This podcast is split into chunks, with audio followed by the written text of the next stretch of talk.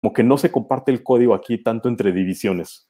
O sea, estamos como aislados, somos como pequeñas islas, ¿no?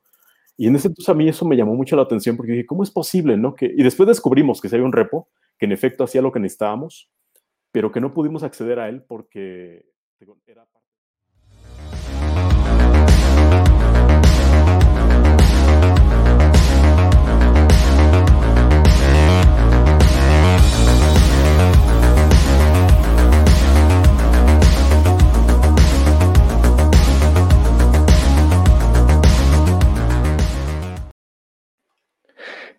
¿Qué tal? ¿Cómo están? Bienvenidos una vez más a otro podcast, este famosísimo podcast del programador. Para esta ocasión eh, tengo a un invitado que nos va a platicar un poco más acerca de este tema bastante recurrente en el mundo de la programación, acerca de eh, cómo entrar a trabajar o cómo es trabajar para una de estas empresas de las famosas Big Four o Big Five. Y bueno, quisiera presentarles a, eh, aquí al invitado, es Willebaldo. ¿Y qué tal, Willebaldo? ¿Cómo estás? ¿Qué tal, Diego? Buenas noches. Muchas gracias por la invitación. Y pues bueno, como les eh, comento, Willebaldo ya ha, trabajado eh, aproximadamente dos años con, con, Microsoft, Estados Unidos, y pues lo invité aquí para aclarar todas estas dudas, todos estos mitos que existen alrededor de qué es, cómo es y cómo entrar a trabajar a, alguna de estas empresas. Y pues, eh, Will, me gustaría que pues nos contaras un poquito más en general de de tu trayectoria o, que te presentaras más bien. Claro, claro. Eh, pues mira, en realidad eh, ya tiene buen rato que estuve allá. Yo estuve más o menos como tres años. Te platico más o menos cómo comenzó todo, la historia. Yo salí de la universidad por ahí del 2008, eh, si mal no recuerdo, y pues tuve la fortuna de que casi, casi después de que salí, inmediatamente conseguí un empleo precisamente en Microsoft y me fui para allá a, vivir en Estados Unidos. En Seattle estuve aproximadamente tres años, hasta como por el 2011. De ahí, eh, por razones que a lo mejor podemos platicar más adelante, decidí salirme, regresarme a México y, estuve eh, haciendo cosas propias en términos como de startups. Había mucho, mucha la inquietud en, en mí en ese entonces de las startups. Eh, estuve un rato eh, por mi cuenta con un par de amigos. Después eh, me uní a Rich IT, que fue justamente donde nos conocimos tú y yo. En ese entonces estábamos haciendo también un tema de startups que no nos funcionó tan bien como esperábamos, pero fue una, experiencia muy interesante. Y de ahí fue cuando ya me, me pasé a otra empresa en Guadalajara, que es donde resido hoy en día, que se llama Wiseline. En Wiseline he estado aproximadamente cuatro años tiene poquito, de hecho, que dejé mi empleo en Wiseline para empezar a hacer eh, algunas otras cosas relacionadas precisamente con el tema empresarial, pero eh, en Wiseline he estado como cuatro años, entonces eso es más o menos como eh, mi carrera. Si te fijas, en general como que tiendo a estar en los empleos un poquito más tiempo que la mayoría de la gente, ¿no? Hoy en día creo que es muy común que la gente se pasa un año y se brinca otra cosa. y así, ¿no? En el Silicon Valley también es muy común ver como que la duración media es a veces de un año, a veces menos, ¿no? Eh, yo soy un poquito más a la tradicional, eh, como que me quedo más tiempo en las empresas. Sí, ¿no? Es como, sí, digo, también aquí, aquí, al menos lo he visto, pero no sabía que incluso en, como dices, en Silicon Valley, digo, bueno, en general supongo que en Estados Unidos, o sea, también se acostumbra como a esto de, estar brincando, estar probando. Sí, sobre todo creo que en, en el mundo de las startups en Silicon Valley es muy común. De hecho, había visto yo por ahí una, no me acuerdo si era un post o una estadística donde mostraban claramente cómo el promedio andaba como menos de un año y medio e iba bajando, iba bajando constantemente. Todo, lo contrario, ¿no? A nuestras, bueno, al menos la generación de mis padres, que se acostumbraban, ¿no? Como te quedas en una empresa ya ahí toda tu vida. Claro, no, totalmente distinto. Incluso en empresas grandes. Eh, estaba yo viendo por ahí, hay un canal en YouTube de un cuate, a lo mejor lo ubicas, que se, llama el The Tech Lead, ¿no?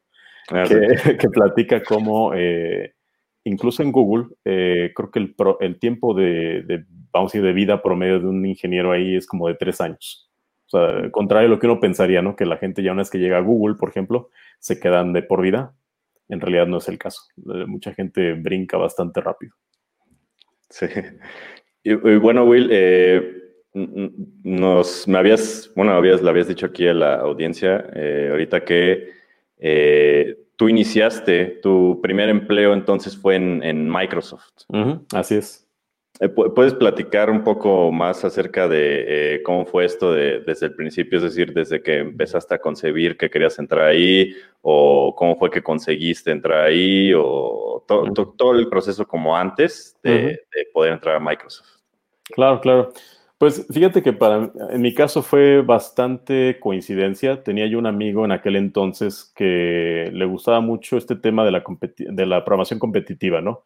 Ya ves que está esto de la ACM, de las Olimpiadas eh, Internacionales de Informática y todo eso. En aquel entonces eh, nos conocimos a través de un evento de este estilo y, y, él de hecho me dijo, oye, fíjate que están viniendo de Microsoft aquí a reclutar gente, no a la universidad donde estábamos, sino al centro de investigación que estaba al lado. Yo soy egresado del Politécnico, eh, de la Escuela Superior de Cómputo, y al lado tenemos el, centro de investigación en cómputo, el famoso SIC, ¿no? Y nos decían entonces, entonces, oye, fíjate que están viniendo a entrevistar gente para el SIC.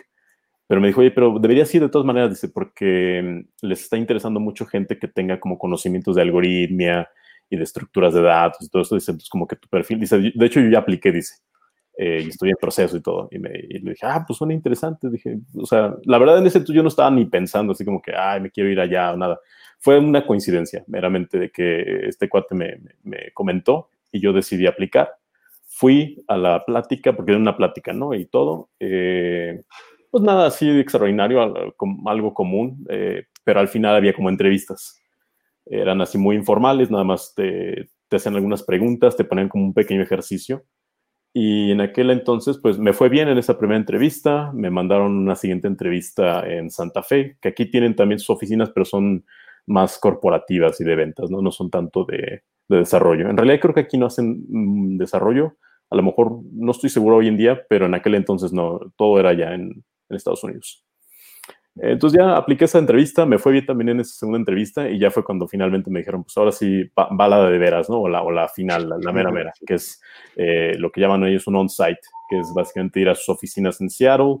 Eh, son, es creo que un día completo de entrevistas. Eh, o, sea, hoy en día supongo que es similar, no creo que haya cambiado mucho el proceso, pero en aquel entonces era un día completo de entrevistas, casi toda la mañana, una parte de la tarde y bueno, actividades complementarias, ¿no?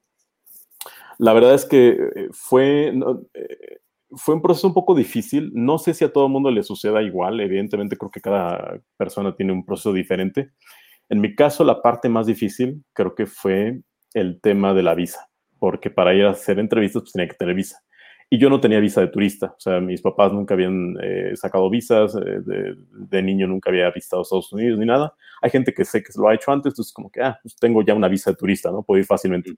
Para mí no fue tan simple porque yo no tenía visa, entonces tuve que ir a sacar una y me rechazaron, de hecho, la primera vez. Eh, eso fue algo que eh, en aquel momento, pues sí me desanimó un poco al principio, pero después de que había pasado yo dos entrevistas técnicas, eh, para mí fue, pues, vamos a decir que más bien me motivó en cierto sentido. El, el, hecho de que haya pasado las dos entrevistas fue como que, oye, pues no puede ser que nada más por un tema burocrático no pueda llegar a hacer la entrevista final, ¿no? O sea, esto no se vale, ¿no? Eh, y, yo me determiné que no, pues la tengo que sacar, o sea, a ver cómo le hago. Y en la, en la embajada me habían dicho, ¿no? O sea, no puedes aplicar sino hasta dentro de seis meses. Pero yo dije, no, o sea, es que no me van a esperar tanto tiempo, ¿no? también en mi mente, digo, en ese entonces yo no tenía mucho contexto de cómo funcionaban estas compañías, ni cuál era su estilo de reclutamiento y, y el hecho de que constantemente estaban buscando gente, ¿no? En aquel entonces yo lo veía como una oportunidad que si yo la dejaba ir, pues ya, o sea, era una oportunidad en la vida que, que no nunca iba a aparecer otra vez, ¿no? Entonces yo me determiné así como que no, no, no, tengo que conseguir la, la, la visa y tengo que ir a hacer mi entrevista y todo. Y después de que me rechazaron, apliqué tres semanas más tarde, ¿no? Obviamente esta vez como que ya había venido con más consejos de, o sea, platiqué con algunas personas, les conté lo que había pasado y todo, incluyendo a mi familia, y me dieron más como varios consejos, ¿no? ¿Qué es lo que tienes que hacer a la hora de presentarte nuevamente? ¿Cómo les puedes platicar? Entre, ellos, entre esos consejos me dijeron, eh, háblales en inglés, o sea, tú hablas inglés bien, porque la primera vez como que fue en español. Eh, en las embajadas pues, casi siempre hablan en, en, español, en México quiero decir.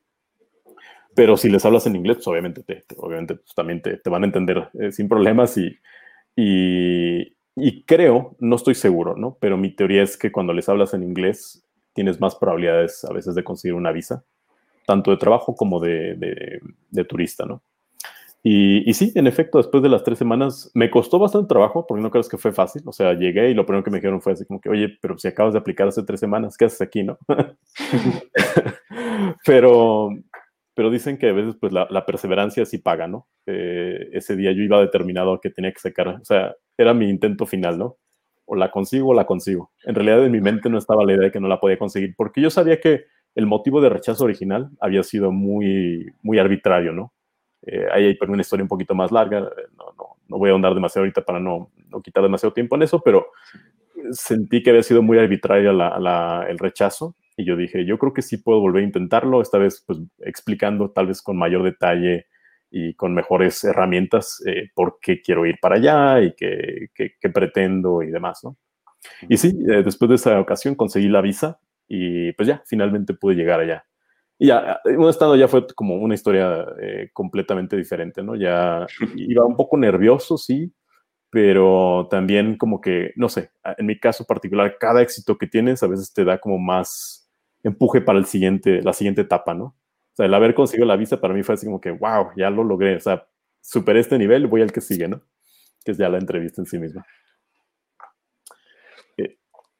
Y buena parte de, esto que mencionas del, problema de la visa, eh, ¿encontraste como algún otro, otra traba, algún otro reto que, haya, que hayas tenido que pasar así como muy, muy puntual? ¿O tú dirías que, que lo principal fue como la visa? El problema de la visa. Para esas primeras entrevistas, eh, o sea, para llegar a la entrevista final, vamos a decir, eh, creo que fue la principal. O sea, tengo que aclarar tal vez que en aquel momento, y ahorita vamos a platicar un poquito más del tipo de entrevistas que hacen y todo, eh, en aquel momento estaba yo quizá muy bien posicionado para el tipo de entrevistas que hacía, ¿no? A pesar de que no tenía casi nada de experiencia, porque pues como estudiante digo, yo no, hoy en día he escuchado más y he visto más casos de estudiantes que toman internships y que se meten desde la mitad de la carrera o a veces antes y les ayuda mucho, ¿no? En su experiencia, en su crecimiento profesional. Yo en aquel entonces, la verdad es que nunca hice mucho caso de eso. Es una de las cosas que sí me arrepiento de no haber hecho antes, de haber entrado a compañías a adquirir un poquito de experiencia laboral. Pero en aquel entonces, a pesar de todo eso, eh, siento que estaba bien posicionado porque te había estado mucho, muy de cerca con estos temas de, de la programación competitiva, ¿no? Y eso creo que me ayudó bastante. Entonces, por ese lado siento que no hubo tantas trabas al menos hasta llegar a, la siguiente entrevista, eh, a la final. Una cosa que sí también considero que me fue muy útil y que recuerdo que un compañero que había aplicado, justamente el que te digo que me, me invitó inicialmente, ¿no? Para ese entonces él ya, ya, había aplicado, hizo su proceso y todo, y lo rechazaron. Y cuando regresó me contó, me dijo, eh, o sea, me dijo, te voy a dar algunos consejos, ¿no? De cómo le haces, cómo hacerle para que puedas tener mayor probabilidad de éxito. Y entre ellas me dijo, yo siento que lo que más me afectó fue que no les entendía muy bien en inglés. O sea, que no tenía un buen inglés. No tanto para expresarse, sino para entender bien. Y es que en Microsoft, pues tú podrás imaginar que hay todo tipo de personas, no solamente hay gente de Estados Unidos, hay gente de todas partes del mundo. Tienen acentos muy diversos. En su caso particular, creo que le tocó una entrevista con un ruso y sí le costó bastante trabajo entender como que algunas personas a veces tienen acentos muy marcados, ¿no? un poquito difíciles de entender y sí le costó. Y yo recuerdo que pues sí me, sí influyó en mí, o sea, me acuerdo que como forma de prepararme empecé a ver videos, como a ver, quiero ver, a ver si hay algunos videos en línea de gente hablando con distintos acentos y todo. Pero siento que esa parte no me costó tanto trabajo. Pero en parte era que ya, ya traía yo también buen inglés en aquel entonces. estaba bastante acostumbrado a escuchar varios acentos. Eh, Después me di cuenta, ya cuando estando allá, y ahorita platicaremos un poquito, ya estando allá, la verdad es que la realidad es muy distinta, ¿no? Pero al menos para las entrevistas sentí que no fue tanto una traba. Más bien yo diría que lo de la visa sí fue lo que más, lo que pudo haberme detenido en realidad, ¿no? De no haber tenido la, perseverancia suficiente. Ok.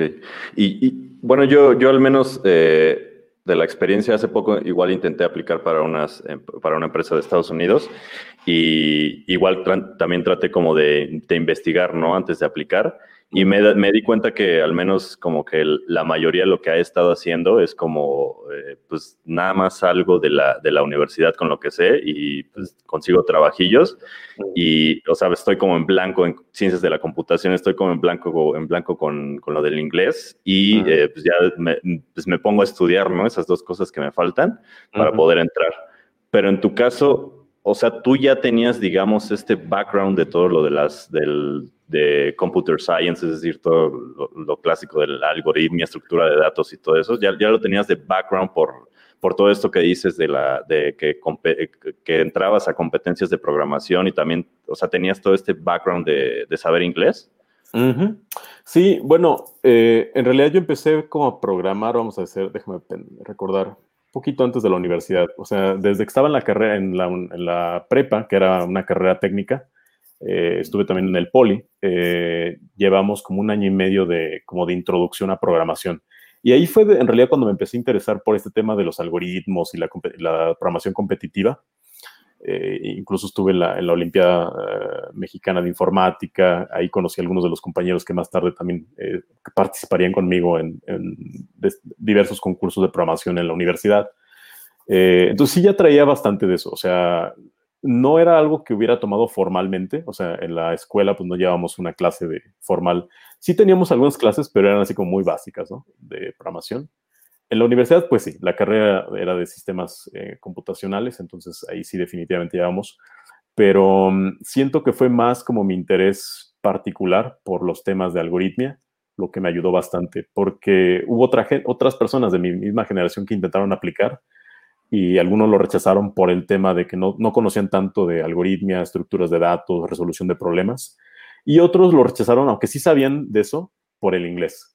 Entonces yo sentí que fue la combinación de ambas cosas lo que realmente me ayudó bastante. Pero sí definitivamente ya traía eh, ciertas bases, ¿no?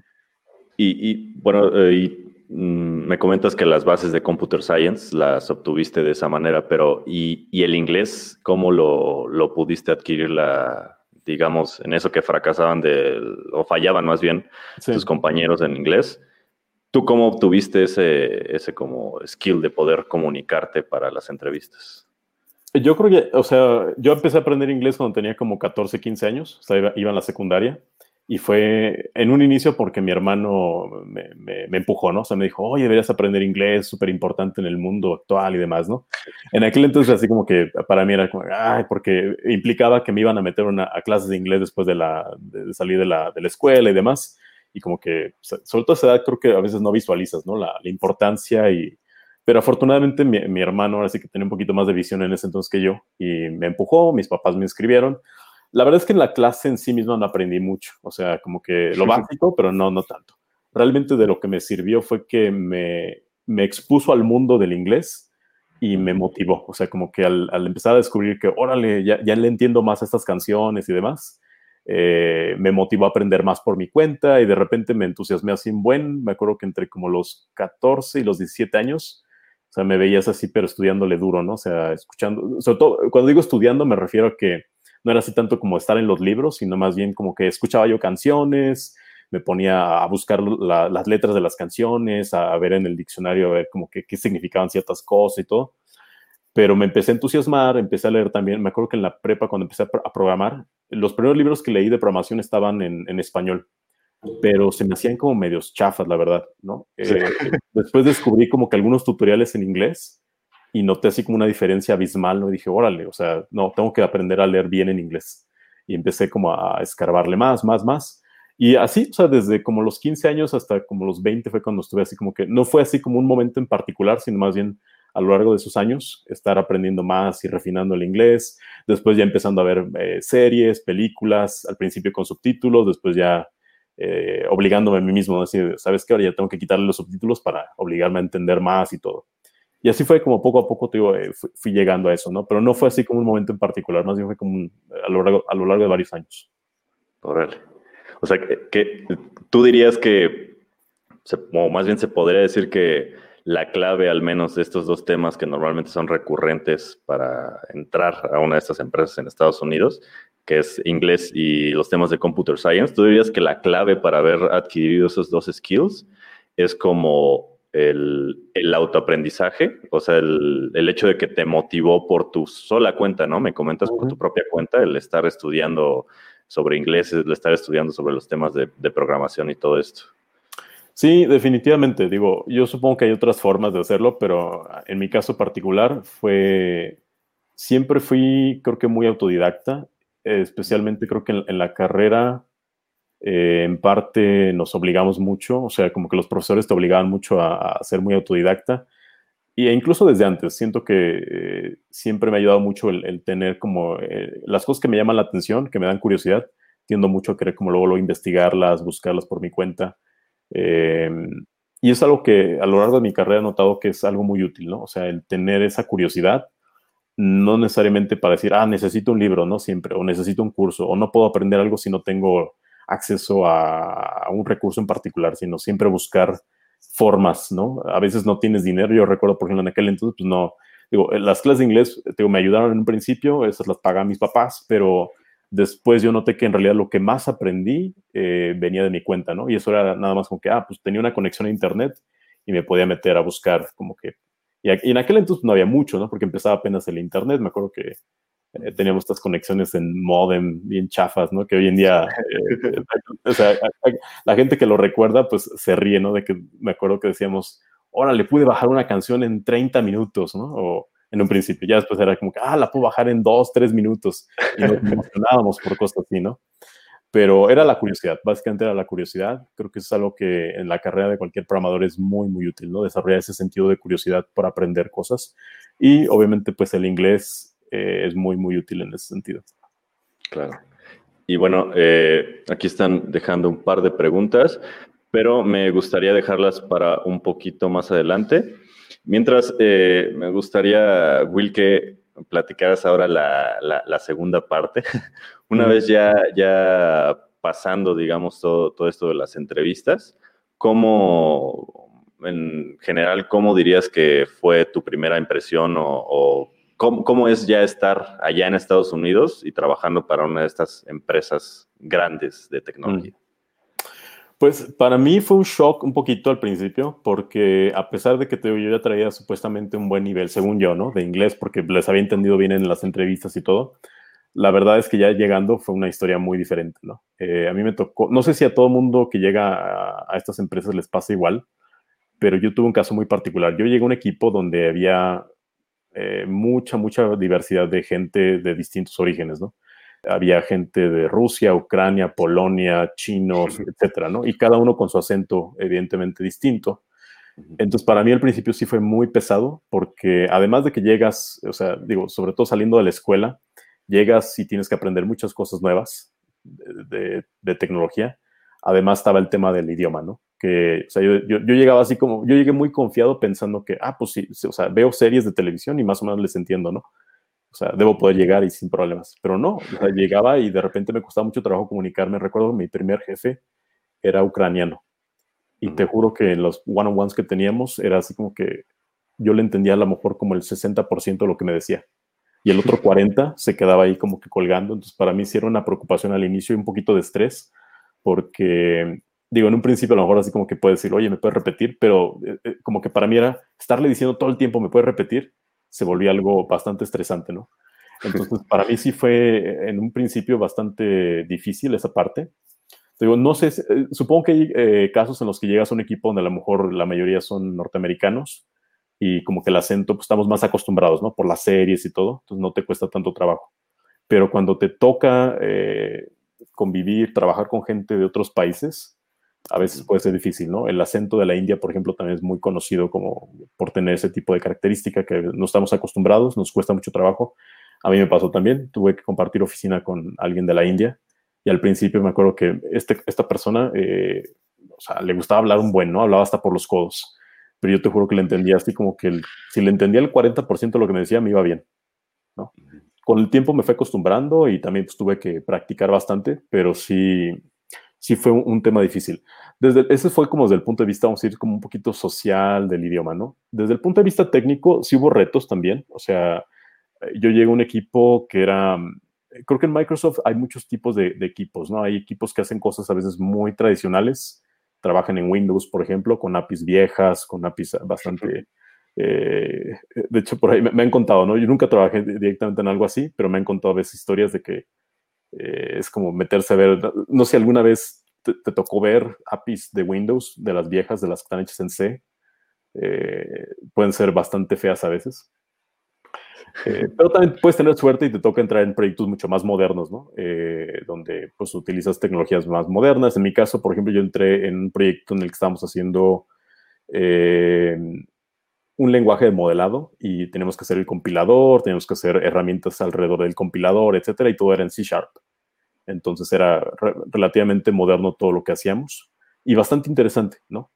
Eh, yo venía pues más o menos fresco con conceptos de, como decías tú, de computer science, en realidad muy cercano a, lo que estábamos haciendo, temas de compiladores. Entonces, eh, aunque aprendí muchísimas cosas adicionales, porque evidentemente en la escuela pues, te dan una embarradita de, nada más de lo que realmente se usa en la industria, ¿no?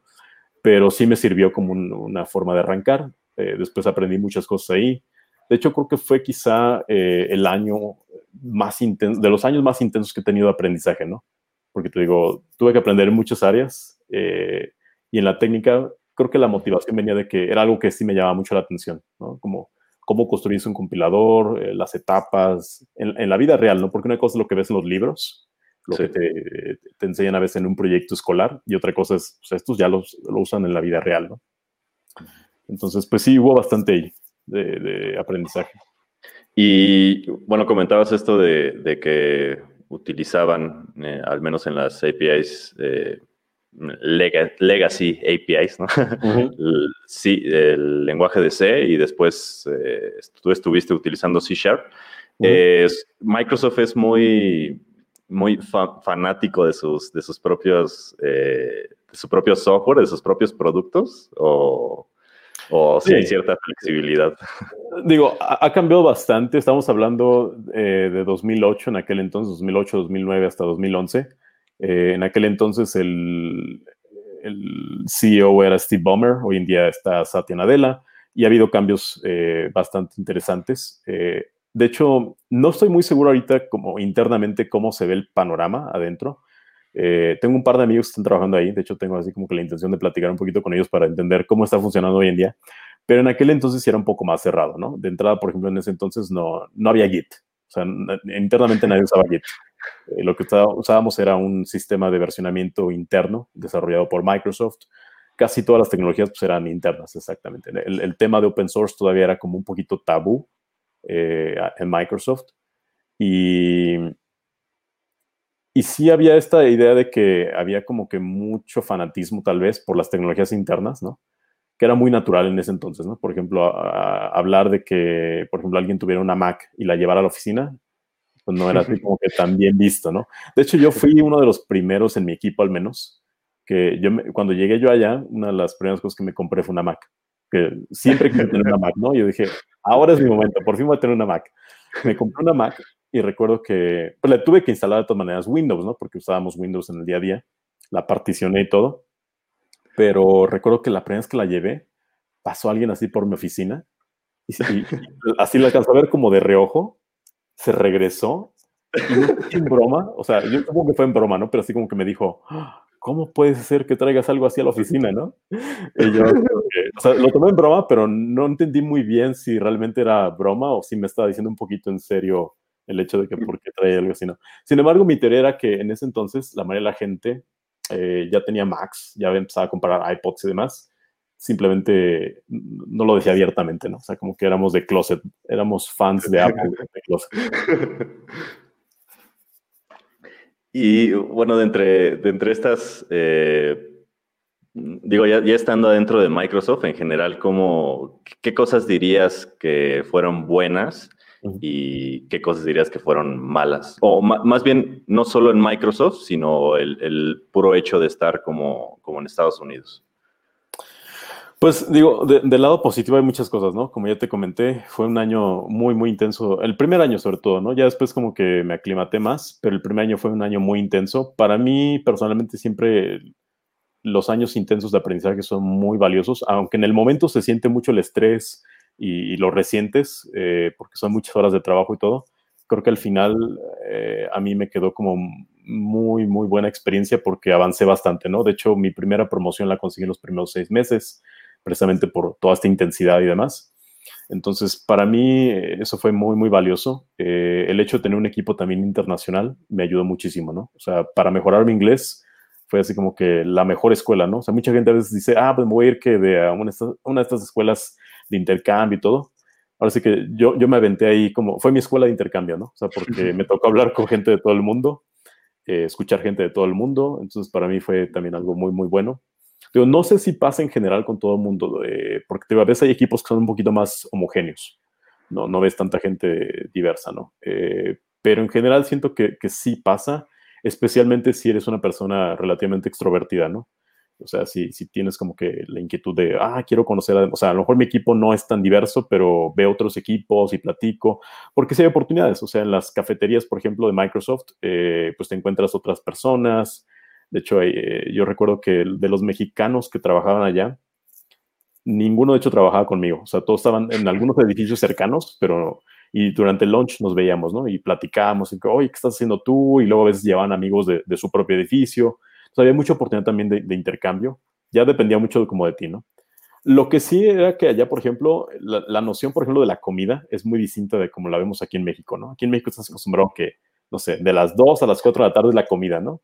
Especialmente si trabajas en una oficina así muy godines, es como que es, de ley, ¿no? Y en Estados Unidos la comida se ve, o sea, y en México la vemos más como un tema de socializar, de platicar, de relajarte un rato, ¿no? Y en Estados Unidos, eh, al menos en Microsoft, yo sentía que era más un tema de, tienes media hora para recargar baterías. Y no era porque te dijeran, tienes media hora realmente, ¿no? Porque en realidad tú eras dueño de tu tiempo, o sea, tú decidías a qué hora te ibas a comer, a qué hora terminabas. Pero culturalmente sí, sí, sí, sí se sentía. O sea, si tú ibas con tu grupo, con tu equipo, tú notabas que la mayoría, eh, o sea, comía rápido, sí platicaban un poquito, pero era más como recargar baterías, comer y de vuelta al trabajo, ¿no? No había esta sensación de sobremesa, por ejemplo, ¿no? Que es tan común en nuestro país y de platicar y cotorrear. O sea, no, no se sentía tanto, ¿no? E, eso es algo que en los, al principio sí como que me, me impactó un poquito, lo extrañaba un poco. Después, digo, me, me fui aclimatando, creo que a todos nos pasa, ¿no? Te vas acostumbrando a, las, a la forma de ser de allá y todo pero al principio sí fue eso. Eh, fuera de, lo laboral, creo que también, o sea, hubo muchas oportunidades. Allá pues tuve oportunidad de andar viajando también. Eh, no recuerdo bien cuánto teníamos de vacaciones, pero sí era, o sea, era algo razonable para darte tu tiempo de andar conociendo otros lugares, visitando otras ciudades, estados. Eh, obviamente, pues a lo mejor sí tenías el presupuesto y, las ganas y pues, salí incluso a otras partes de, del mundo. Em, había también varios eventos que eran como muy orientados a, crear esta sensación de comunidad ¿no? dentro de Microsoft. Eh, cada división a veces, o cada equipo tenía a veces sus eventos que eran como más pequeños, pero también había eventos más grandes de la compañía en los que ibas. Recuerdo que había en ese entonces uno muy famoso que era en el que íbamos a un estadio y llevaban casi siempre algún comediante y era como el día de la compañía, donde era como que el día en el que iban a platicar cómo estaba la compañía progresando, cuáles eran los productos que este, en ese momento se iban a lanzar o que se acababan de lanzar. O sea, era una oportunidad como de, relajarte, de, estar en familia, porque digo, Microsoft, hay que recordar que era una empresa y sigue siendo una empresa con mucha diversidad, ¿no? ves desde gente muy joven hasta gente ya muy grande, gente con familia, gente que apenas está eh, comenzando su carrera, hay de todo, ¿no? Entonces era un evento bastante familiar. Y, siempre hubo mucho de eso, o sea, siempre hubo este tipo de eventos, eso siempre me pareció muy interesante. Del lado un poquito ya como así como que, bueno, que no estaba tan padre, yo lo atribuiría más bien como al, a la cultura general en Estados Unidos, ¿no? Bueno, una cosa eh, en particular era como, eh, y creo que es muy específico de allá de la ciudad de Seattle, que la gente es un poquito fría, ¿no? No es tan cálida como aquí en México. Eh, hacer como que amistad no era tan simple. Curiosamente son muy amables. O sea, por ejemplo, en las calles tú puedes salir. Yo recuerdo que yo salía eh, alrededor de mi casa y me encontraba así gente, por ejemplo, camino a la biblioteca, al parque, y gente así desconocida, ¿no? Y te saludan y hasta te sonríen y todo. Y si tú estás así como que, si no estás todavía como con esta mm, claridad de cómo funciona la cultura, te vas con la finta de que, ah, o sea, podemos ser amigos y todo, ¿no? Pero es, es más bien como que son muy amables superficialmente, ¿no? Pero ya cuando se trata como de, hacer más amistades es un poquito más difícil. Eh, en mi caso, la ventaja que tuve, es que estaba en un equipo más diverso. Entonces, eh, por ejemplo, yo hice mucha amistad en aquel entonces con un cuate de la India, que son muy distintos, ¿no? Me recuerdo que con él sí era así como que nos llevábamos muy bien, platicábamos mucho y, demás, ¿no? Eh, pero, mm, pero sí, en general, sí se nota como esa sensación, ¿no? de, que no, no, sobre todo, digo, si vienes de un país como México, donde definitivamente estás acostumbrado a, a que somos más abiertos, más cálidos, sí notas la diferencia. Eso y el clima. El clima definitivamente sí es todo un tema, ¿no? Eh, yo recuerdo que mi, mentor, porque te asignan un mentor o te asignaban un mentor en ese entonces, me, dijo cuando llegué, en, como en dos años, dice, vas a tener que empezar a tomar, ah, porque lo vi un día tomando así como unas pastillitas y dije, ¿qué estará tomando, no? Y le pregunté y me dijo, ah, es vitamina D. Me dice, la vas a necesitar, dice, eh, después de, unos, de un par de años que estás aquí. Porque, pues, digo, e-, este estereotipo de que el estereotipo es que llueve todo el tiempo allá, ¿no? En realidad no es que llueva todo el tiempo, pero sí está nublado una muy buena parte del tiempo. El verano es muy padre, está muy bonito, pero el resto del año sí está como que bastante nublado y, y sí resientes también los efectos. Y, y cuándo fue, digo, ¿cómo fue el, ya digamos, la, la, última, la tercera parte de esta historia? ¿Cómo fue el proceso ya para salirte o por qué dirías que te, te saliste o cómo fue ya después al final? Mm, fíjate que está curioso, o sea, em, yo creo que hubo varios factores. El principal que yo atribuyo es que en aquel entonces yo me había empezado a entusiasmar, había empezado a leer un poquito de startups o bastante de startups no sabía tanto realmente en ese entonces, pero me había entusiasmado. O sea, había empezado a ver como que, órale, esta parte de hacer tu propia empresa y, había encontrado por ahí un blog de un personaje muy famoso, eh, que aquellos que saben de startups o que están como metidos en ese tema, lo deben ubicar, que se llama Paul Graham. Él eh, comenzó Y Combinator hace muchos años. Hoy en día ya no lo, no lo dirige, pero en aquel entonces eh, tenía, era el el CEO de Y Combinator, tenía, y tiene todavía obviamente su blog por ahí. Yo empecé a leerlo, me acuerdo que descubrí un poquito de Lisp en aquel entonces, me empecé a entusiasmar, me llamó mucho la atención. Y en aquel entonces dije, oye, pues, ¿qué puedo perder? No? Recuerdo que uh, pensé, o sea, si ahorita me salgo, intento hacer algo por mi cuenta, lo peor que puede pasar es que pues, no, lo, no lo logro y pues puedo conseguir nuevamente otro empleo, ¿no? O sea, incluso hasta puedo regresar tal vez aquí a Microsoft o a otra compañía aquí en Estados Unidos no lo vi como un riesgo, ¿no? O sea, como que para mí fue, especialmente en estos, en estos tenía que como 25 años. dije, eh, o sea, es como que no, no, es realmente un riesgo, ¿no? Creo que en parte también tiene que ver con que yo siempre he sido como muy de tomar riesgos, ¿no? Nunca me importaba, es como decir, o sea, me voy a mudar a otra ciudad o tengo que cambiar de chamba, etcétera. Otras personas recuerdo que sí me decían, oye, pero ya te lo pensaste bien y de veras crees que es una buena idea y demás. Pero yo siempre lo pensé así como que me lo tomé muy a la ligera, ¿no? De, pues, o sea, ¿qué puede pasar, no? Digo, no tengo familia a quien mantener, si las cosas salen mal, no, no va a pasar nada, ¿no? Realmente. Entonces, eh, la decisión no fue tan difícil. Em, eso creo que tuvo bastante que ver. La otra cosa es que sí estaba un poquito de repente, no aburrido, pero sí un poquito eh, inquieto en aquel entonces de que varias de las cosas que habíamos estado haciendo eh, la estaban matando, ¿no? Y eso fue porque yo estaba yo en, un equipo muy experimental, donde estaban haciendo como algo que se supone iba a ser bastante revolucionario en aquel momento.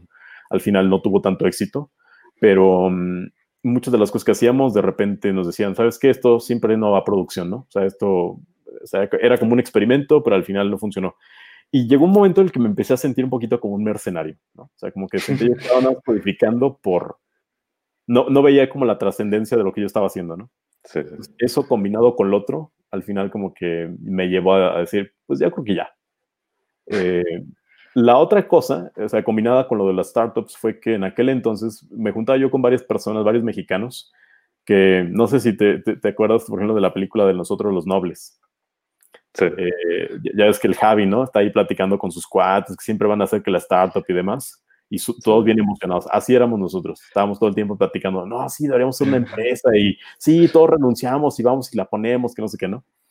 Pero a la mera hora, la verdad es que yo fui de los, eh, quizá el único de aquel grupo, mm, tal vez hubo otra persona, pero eh, fue el primero que realmente sí dijo, a ver, ahora sí, ¿no? Ya, vamos a hacerlo a ver Si es cierto. A ver si es cierto, ¿no? Pero pero la verdad es que sí siento que en aquel entonces todos, eh, era más cotorreo, la verdad. O sea, como que todos decíamos, no sabíamos realmente mucho de empresas, era más como el glamour de escuchar eh, en las películas, eh, digo, un poquito lo que había leído y todo, de, ah, deberíamos poner nuestra empresa y todo. Mm, eso creo que también en parte me motivó, pero digo, fue una combinación de varias cosas en realidad.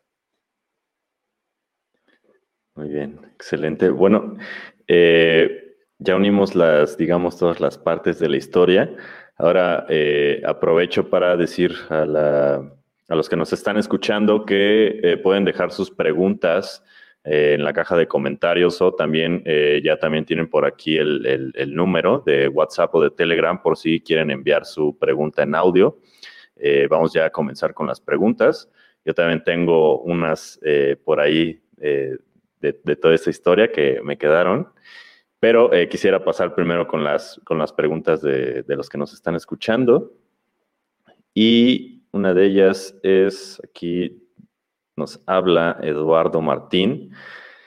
Dice, claro, uno puede salir de la carrera, cualquiera que ésta sea, y no saber nada de la misma. ¿Creen que las escuelas en México deberían de cambiar de estrategia de enseñanza? Saludos. ¿Tú qué opinas, Will? ¿Deberían de cambiar? Yo, creo que sí. Yo creo que las escuelas, las universidades ahorita ya están quedando obsoletas, no solamente en México, ¿no? Eh, en muchas partes del mundo, Estados Unidos, creo que en Estados Unidos en particular empieza a haber eh, muchos de estos famosos bootcamps, pero también eh, que, que, ha habido mucha controversia, ¿no? De que si son suficientes, de que si son más un negocio que una iniciativa realmente para ayudar a la gente a, obtener mejores empleos y todo, ¿no? Pero, pero sí he visto algunos casos particulares donde me doy cuenta que se está empezando a cambiar el enfoque, ¿no? Creo que la escuela tradicionalmente siempre lleva un desfase muy, gran, muy grande, ¿no? Yo recuerdo que en la universidad muchos de los temas que vimos, o sea, cuando llegué por primera vez a la industria dije, o sea, tengo que aprender un montón de cosas porque nada de esto me enseñaron en la escuela, ¿no? O sea, temas, por ejemplo, de eh, hacer pruebas, de cómo funciona realmente un proyecto en la vida real, todas las cosas que tienes que aprender para realmente ser productivo, pues no, en la escuela ni de broma. Y la explicación es muy simple, ¿no? O sea, mucha de la gente que, que, daba clases en la universidad, pues en realidad no tenían experiencia laboral. O sea, eh, algunos habían trabajado o trabajaban a veces también en, en, consultorías, pero era un ambiente a veces muy distinto, ¿no? Las experiencias no, no, no se trasladaban bien hacia el tipo de trabajo que ibas a hacer sobre todo en una empresa muy grande como Microsoft o Google o Amazon, creo que había ahí un desfase bastante fuerte. Entonces, pero en general, más allá de eso, creo que sí hay un, una oportunidad muy grande ahorita de revolucionar también las cosas que se enseñan. Debo reconocer que soy ahorita muy ignorante de cómo funcionan ahorita las carreras, porque digo, han pasado 10 años, es probable que algunas cosas hayan cambiado, pero mm, tengo la impresión de que tal vez no tanto, o sea, de que todavía seguimos muy atrasados en ese sentido, ¿no? y, lo digo porque veo, eh, en mi tiempo en Wiseline me tocó entrevistar a mucha gente, ¿no? Eh, y yo me daba cuenta que muchos llegaban con, sobre todo la gente más joven, eh, con bases muy débiles a veces, ¿no? Y con ideas muy, muy básicas de lo que implica realmente trabajar, ¿no? Y el, desarrollo real en, el mundo, en la industria. Y pues eso dije, pues, o sea, es muy atribuible a que todavía las escuelas siguen enseñando cosas que están todavía bastante atrasadas. Entonces, sí, definitivamente hay una gran oportunidad. Eh, no sé cómo lo ves tú, Diego. Pues sí, que de, que de hecho más bien, eh, a partir de lo que nos has dicho, yo de hecho diría que más que cambiar, que las escuelas cambien de estrategia, creo que lo mejor sería que nosotros mismos cambiáramos de estrategia, ¿no? Porque también están eh, luego estas personas que creen que eh, sí, que justamente el, por el hecho de tener el, título, el papel, ya dice aquí que puedo entrar a cualquier empresa, ¿no? y cuando sales te das cuenta que pues no es cierto, ¿no? Entonces, sí, yo diría que más que cambiar, que las escuelas cambien de estrategia, deberíamos de también nosotros cambiar como de estrategia, ¿no? Así como tú obtuviste este éxito eh, y todo lo que pasaste gracias al autoaprendizaje, creo que también es una de las cosas que deberíamos de, ponernos a pensar, ¿no? El hecho de ser, motivar todo esto de ser autodidacta, del autoaprendizaje. Sí, claro, de, manera pragmática, definitivamente eh, comenzar por el cambio en ti mismo es definitivamente la el, el, camino correcto, porque si te quedas esperando a que todo un sistema educativo cambie, una institución educativa cambie, pues no, te vas a pasar una década tal vez esperando, ¿no? Sí, creo que es muchísimo mejor que lo pienses así, que encuentres recursos. De hecho, la propia escuela donde yo estuve, eh, de alguna manera nos entrenó para eso, ¿no? O sea, nos enseñó como que, bueno, aquí está como el básico, pero me acuerdo que los proyectos, los exámenes siempre iban más allá de lo que te daban en la clase, ¿no? Y eso nos obligaba siempre a nosotros estar buscándole por nuestra cuenta. Sí, es muy buen consejo. Dice también aquí Luis Ángel, yo estudio en ESIME y un amigo me ha hablado de un club de algoritmia en SCOM. Tenía pensado ir, pero una pandemia atacó. Sí. ¿Cuál sería como un buen, buen consejo para poder estudiar esta parte de, algoritmia que piden bastante? Hoy en día la verdad es que no hay pretextos, ¿eh? Hay muchísimas plataformas. Ya desde entonces había, ¿no? En aquel entonces yo recuerdo que había eh, varias plataformas para programación competitiva. Hoy en día hay muchísimas más. O sea, hoy en día creo que de las más famosas, por ejemplo, HackerRank, mucha gente la conoce. Pero si tú te pones a buscar así como en, línea, HackerRank y, y, otras plataformas, vas a encontrar cantidad enorme de, lugares donde practicar ese tipo de ejercicios. Que después, eh, eh, a lo mejor en otra oportunidad te puedo platicar que no es lo único que tienes que, practicar, especialmente cuando no, tu, meta no solamente es llegar a estas empresas, sino quieres probar otro tipo de empresas. Pero, pero sí, yo diría que ahorita ya hay bastantes oportunidades, ¿no? Em, incluso este propio club de algoritmia, no sé si tengan sesiones hoy en día remotas por todo este tema de la pandemia. Eh, no se me haría extraño porque en realidad sé que son gente muy apasionada. Yo cuando estuve, de hecho, en SCOM, eh, fuimos, creo que de los primeros, los pioneros de ese club. O sea, yo y un par de compañeros lo iniciamos. No le dimos tanta formalidad en aquel entonces, lo usábamos más como una manera de entrenar para los concursos que te decía. Ya después se hizo un poquito más formal, le dieron apoyo oficial en la escuela y todo. Hoy en día creo que ya es como una institución muy, muy formal. Eh, pero sí, no, no, dudaría que tengan, de hecho, sesiones. Yo creo que tienen su página en Facebook, por ahí, si la pueden checar, busquen Club de Algoritmias.com en Facebook, igual encuentran, a lo mejor ya hay sesiones y seguramente también muchas recomendaciones de qué plataformas usar, ¿no? Y eh, bueno, ahorita me surge a mí una pregunta, ya con todo esto de, lo que ha pasado de la pandemia y con las nuevas eh, plataformas que existen para, para, poder practicar esto de la algoritmia, ¿tú dirías que hoy en día valdría la pena eh, entrar a alguno de estos clubes o tu tiempo sería más eficiente y mejor aplicado yendo directamente a una de estas plataformas como Hacker, HackerRank o LeetCode o cualquiera de esas? Eh, puede ser útil entrar al club para, dos propósitos. Uno, para establecer una comunidad, porque siempre creo que el tener una comunidad eh, puede ser útil, ¿no? O sea, siempre vas a encontrar recursos que a lo mejor no habías encontrado previamente, pláticas con personas, creo que eso siempre es fundamental. En términos de la plataforma en sí misma, yo diría, pues sí, o sea, hay muchas plataformas, simplemente ponte a investigar, pero creo que es una combinación de ambas. O sea, lo que sí no hay que hacer es como decir nada más, ah, me meto este curso y espero que el curso me dé todo, ¿no? Que me lo entregue ya en charla de plata y listo para consumir. No, creo que eso es importante que uno se acostumbre a, a tener múltiples fuentes, ¿no? Incluso para las plataformas, yo te diría, prueba una, pero no te quedes nada más con una, ¿no? Prueba otras, porque distintas plataformas tienen a veces también distintas formas de enfocar las cosas y también de presentarte problemas. Entonces puedes aprender bastante de estar como viendo varias. Aquí hay otra pregunta de Juan Ramos Ramos, que pregunta, ¿cuáles fueron los conocimientos técnicos? ¿Cuáles fueron los conocimientos técnicos que más deberían dar soporte a este tipo de aventuras? Mm, no sé qué se refiere exactamente con este tipo de aventuras. No sé si se refiere a la parte de. Yo supongo que se ha, de referir como a, qué, conocimientos técnicos, o sea, permitirían a las personas como, yo creo, poder tener esto de, ir a Estados Unidos a trabajar ah, o todo eso, Pues lo que platicamos al principio, te decía yo, eh, dos, dos cosas fundamentales. Una es un buen dominio del inglés que es algo que, o sea, yo creo que desde que eres muy chiquito tienes que empezar como a, fomentarlo. O sea, si, si, eres papá, por ejemplo, fomentarlo en tus hijos. Si no te tocó tener esa suerte de que algún hermano, algún papá, etcétera, te, ayudara a empujarte en esa dirección, pues digo, nunca es tarde, ¿no? O sea, yo conozco amigos que precisamente las primeras veces aplicaron, lo rechazaron por el inglés y después pues se pusieron a estudiar, se metieron a cursos, etcétera, y varios años después volvieron a aplicar y esta vez, eh, en esa ocasión sí lo lograron, ¿no?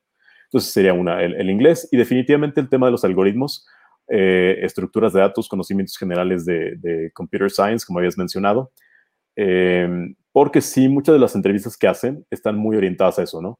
Eh, no necesariamente que sepas así como con mucho detalle, por ejemplo, no sé, cómo hacer un árbol binario eh, que se autobalancea o cosas así. No, no tanto en eso, sino más bien en la habilidad de resolver problemas y de explicarlos de manera coherente, ¿no? Por ejemplo, algo que le ponen mucha atención en las entrevistas es cómo explicas lo que estás pensando, ¿no? Cómo abordas un problema. Puede ser que no llegues a la solución final o a lo que ellos esperan como solución óptima, pero si logras demostrar que tienes un buen, una buena estrategia de, cómo abordar un problema, que sabes disectar un problema en sus partes fundamentales, etcétera, creo que eso ayuda muchísimo, ¿no? Obviamente el tener conocimiento de estructuras de datos y algoritmos también te ayuda porque hay problemas en los que un algoritmo en particular o una estructura de datos puede hacer que el código final se simplifique de manera sustancial pero al final siento que lo más importante es el tema de practicar cómo resolver problemas de programación en general. ¿no? Hay un, consejo de oro para los que buscan entrar en estas empresas.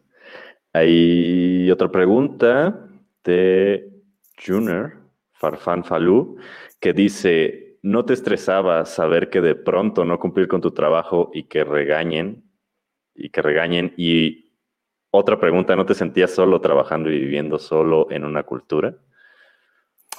Eh, la primera, eh, al principio sí, te digo que al principio me estresaba bastante porque había muchas cosas que aprender, ¿no? O sea, el idioma, el cambio de cultura, el cambio también de que pues, eh, yo venía a vivir con, con, mi familia y de repente ya estaba viviendo solo. Sí, al principio fue muy abrumador, todos los cambios, ¿no?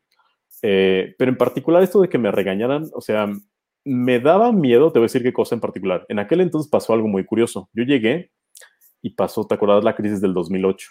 Que empezaron a haber despidos masivos en muchos lados, ¿no? Y Microsoft también tuvo despidos masivos. Y yo recuerdo que estaban así como que circulando, así, ya sabes, los chismes internos y todo de que acaban de correr unos mexicanos y, y entraron hace seis meses. Entonces yo así como que no, no inventes, o sea, quiere decir que no estamos exentos, ¿no? O sea, el hecho de que nos hayan contratado hace poquito no nos, eh, no nos da inmunidad, ¿no? Entonces para mí eso al principio sí fue como un poquito preocupante, porque dije, sea, si, no demuestro que realmente soy bueno, que, que, no se equivocaron al contratarme, pues voy a ir también de patitas a la calle, ¿no? Al principio sí, sí fue un poquito eh, eso. Ya después no, la, verdad es que después ya cuando me empecé a aclimatar y a darme cuenta de cómo trabajaban, eh, de, lo que tenía que aprender y todo, eh, pues ya pasó esa etapa. Te digo que al principio en realidad, creo que en parte ese, esa motivación me ayudó, te digo que a conseguir una promoción muy rápido en mis primeros seis meses. Entonces ya después de eso como que sentí ya nada más es como seguir con este ritmo, seguir trabajando bien, aprendiendo, desarrollándome y ya esta idea de que me van a regañar y demás, no, pasó a segundo plano. Y la otra pregunta, eh, pues sí, al principio la verdad es que sí se siente, yo en particular creo que no lo resentí tanto, porque siempre he sido como una persona muy acostumbrada a hacer como actividades solitarias y demás, pero mm, sí recuerdo un compañero en particular que se fue más o menos en la misma época y recuerdo que le pasaba, él estaba muy acostumbrado a, estaba como muy apegado a su familia, ¿no? Entonces cuando llegó fue como que yo lo veía, ¿no? Yo lo notaba así como que muy, muy sacado de onda y todos los primeros meses.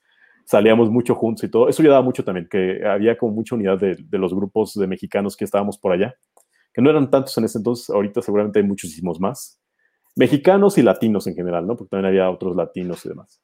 Pero sí ayudaba mucho el tener ese grupo como de gente con la que podías platicar, compartir experiencias, ¿no? De qué te estaba pasando, cómo te sentías y todo. Y bueno, aquí a mí me surgen dos preguntas. La, la primera es, no, habías comentado esto de, de, de que al principio eh, la parte abrumadora también era principalmente por, por el idioma, ¿no? Que es ah. totalmente diferente el practicarlo aquí que estar ya hablando y trabajando con, con diferentes eh, personas de diferentes países con diferentes acentos, ¿no? Eso, eso ¿cómo, cómo lo, lo, pudiste resolver? Es decir, simplemente se dio así por, por la costumbre. Ojalá. no, no, la verdad, es, o sea, sí ayuda, ¿no? Evidentemente el estar eh, todos los días obligado a hablar en inglés y obligado a escuchar en inglés ayuda.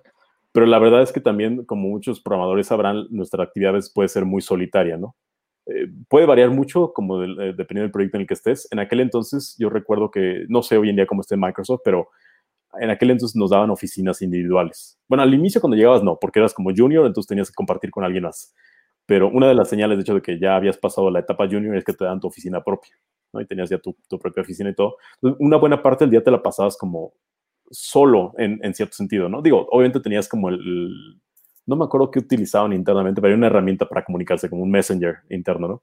Y obviamente el correo y todo, pero no es lo mismo, o sea, no, no, era lo mismo estar platicando con alguien que está a tu lado, como en estas oficinas que hoy en día se dan mucho en las empresas del Silicon Valley, donde es como una planta abierta, ¿no? Eh, y estos equipos donde es como más de que todos están en una, en una sala o cosas así. No era tanto en ese entonces, entonces eh, no había tanta oportunidad, vamos a decir, de, de, de, comunicarte, al menos de manera oral y mejorar tu inglés, ¿no? Entonces, definitivamente yo sí tuve que hacer un esfuerzo independiente. O sea, por ejemplo, yo recuerdo que después del trabajo y durante el trabajo también, ¿no? A veces en camino al trabajo y demás, andaba todo el tiempo con mis audífonos escuchando podcasts, escuchando, eh, sobre todo escuchaba mucho la radio. Me acuerdo que prendía en las mañanas la radio y andaba yo todo el día así con mis audífonos escuchando radio para acostumbrarme más al idioma.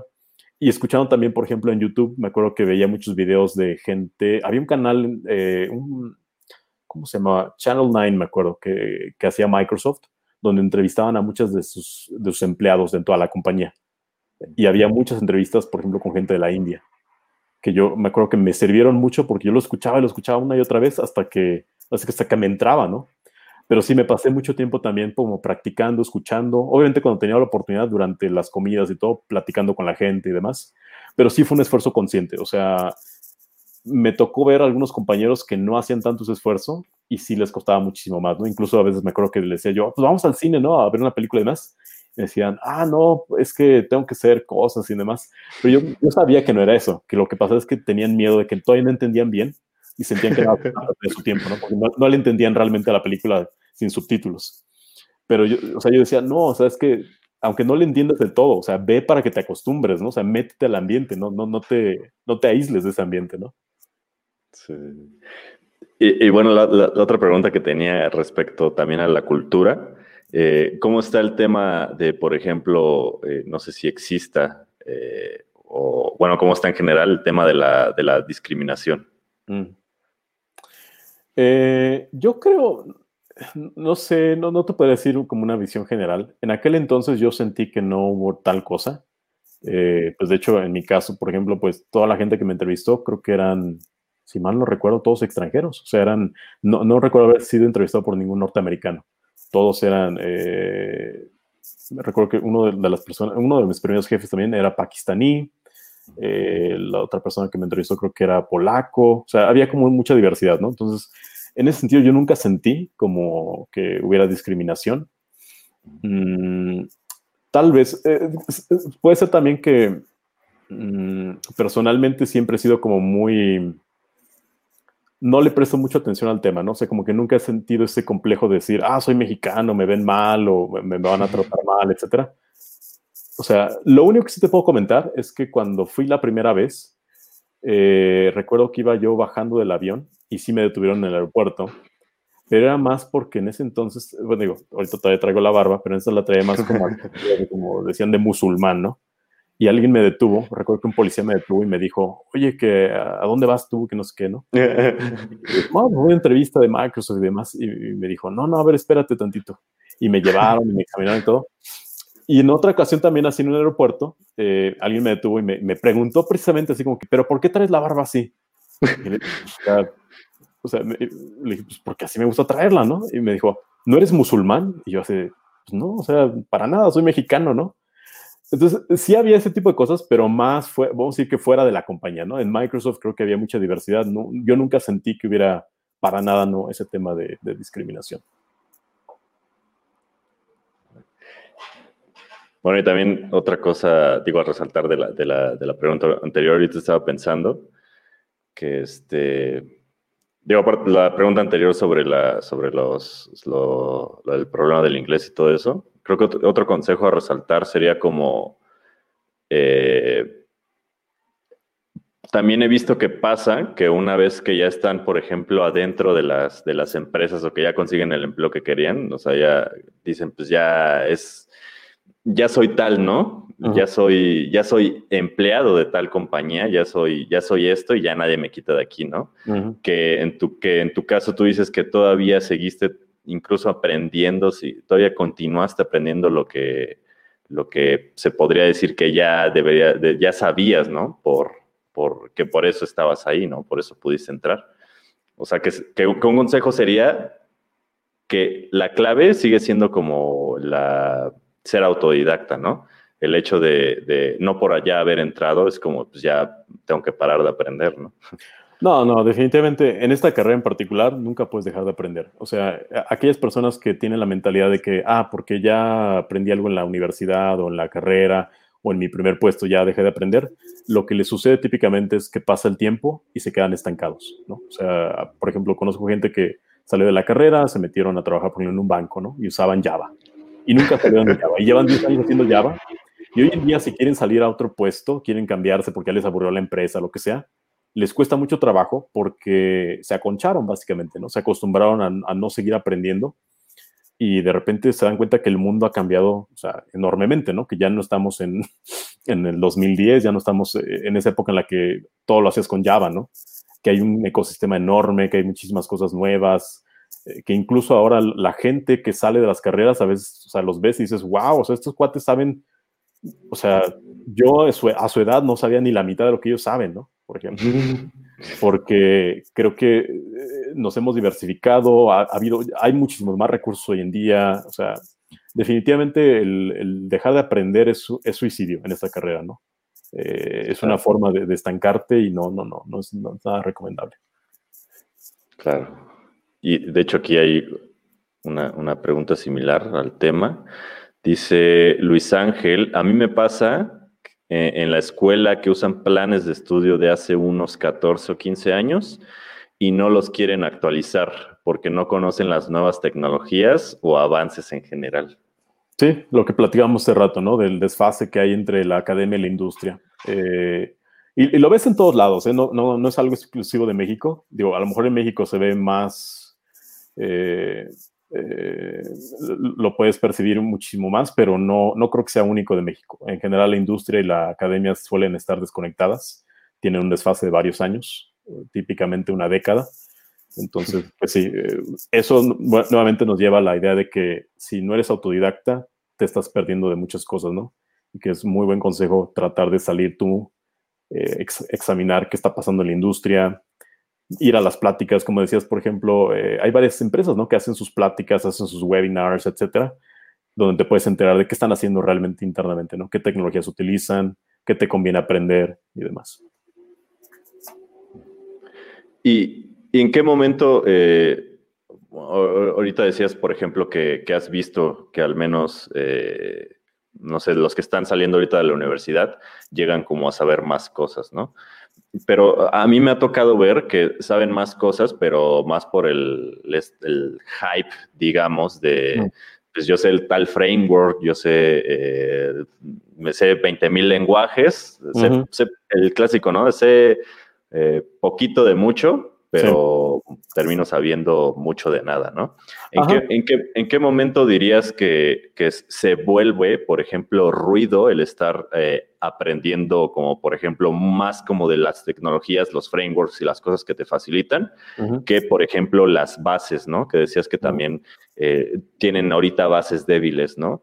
Y, y, por ejemplo, eso se refleja en las entrevistas, ¿no? O sea, que en las entrevistas, por ejemplo, estas empresas te piden bases de computer science y, pues, creo que no sé si llegan a preguntar de frameworks o cosas así. Eh, ahorita estaba viendo justamente un comentario de, Jerry Santana, ¿no? Que menciona que en, puestos más eh, avanzados, en Senior Software Engineer, por ejemplo, ya no hacen tantas preguntas de algoritmos. Y sí lo creo completamente porque, por ejemplo, en, en Wiseline nos pasaba similar, ¿no? O sea, aunque hacíamos entrevistas eh, similares para todos los puestos, pero de repente cuando veíamos un candidato senior, pues tratamos de enfocarnos en temas más, más orientados, por ejemplo, a diseño de aplicaciones, a cosas que no tienen tanto que ver con, algoritmos, ¿no? Em, creo que sí, hay, eso que comentas es muy cierto. O sea, a veces la gente más joven llega como con mucho conocimiento o conocimiento de muchas áreas o de muchos frameworks, de muchas tecnologías, pero es conocimiento a veces eh, relativamente superficial y a veces sí carecen bastante de las bases fundamentales, ¿no? O sea, y no hablo solamente, por ejemplo, de cosas estrictamente de computer science, sino incluso de software engineering, como son, por ejemplo, escribir código mantenible. Eh, eh, yo recuerdo en muchas de las entrevistas que yo hice, un tema recurrente era que la mayoría de la gente escribe código muy poco mantenible. Que en, la escuela, pues no importa porque pues tus proyectitos son de un par de meses y se acabó, ¿no? Los tiras a la basura, nunca los vuelves a ver. Pero en la industria sí importa. En la industria el software no, no, la mayoría del software que se escribe pues no, no acaba en la basura en tres meses. Lo haces y hay que darle mantenimiento más adelante.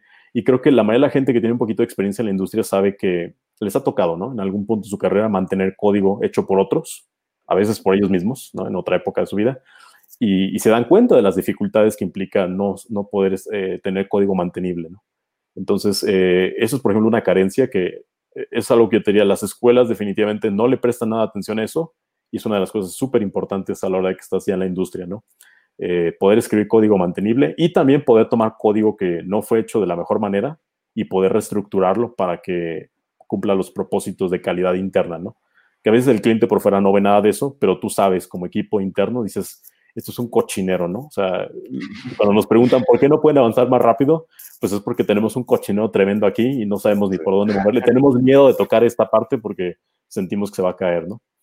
Eh, entonces, definitivamente esa parte sí creo que eh, hace falta bastante más educación en ese sentido. Eh, he visto, por ejemplo, muchos de los grupos en Facebook, en distintos lugares, se enfocan mucho a, las tecnologías, ¿no? Es decir, ah, aprende Firebase, aprende React, aprende esto. Pero muy pocos grupos hablan de, oye, aprende a aprende a hacer, por ejemplo, eh, diseño de aplicaciones, ¿no? O sea, como que sí, hay mucho ese enfoque a, tecnologías y muy poco a las bases de ingeniería, a las bases de, pues, de una carrera que es muchísimo más amplia que tecnologías, ¿no?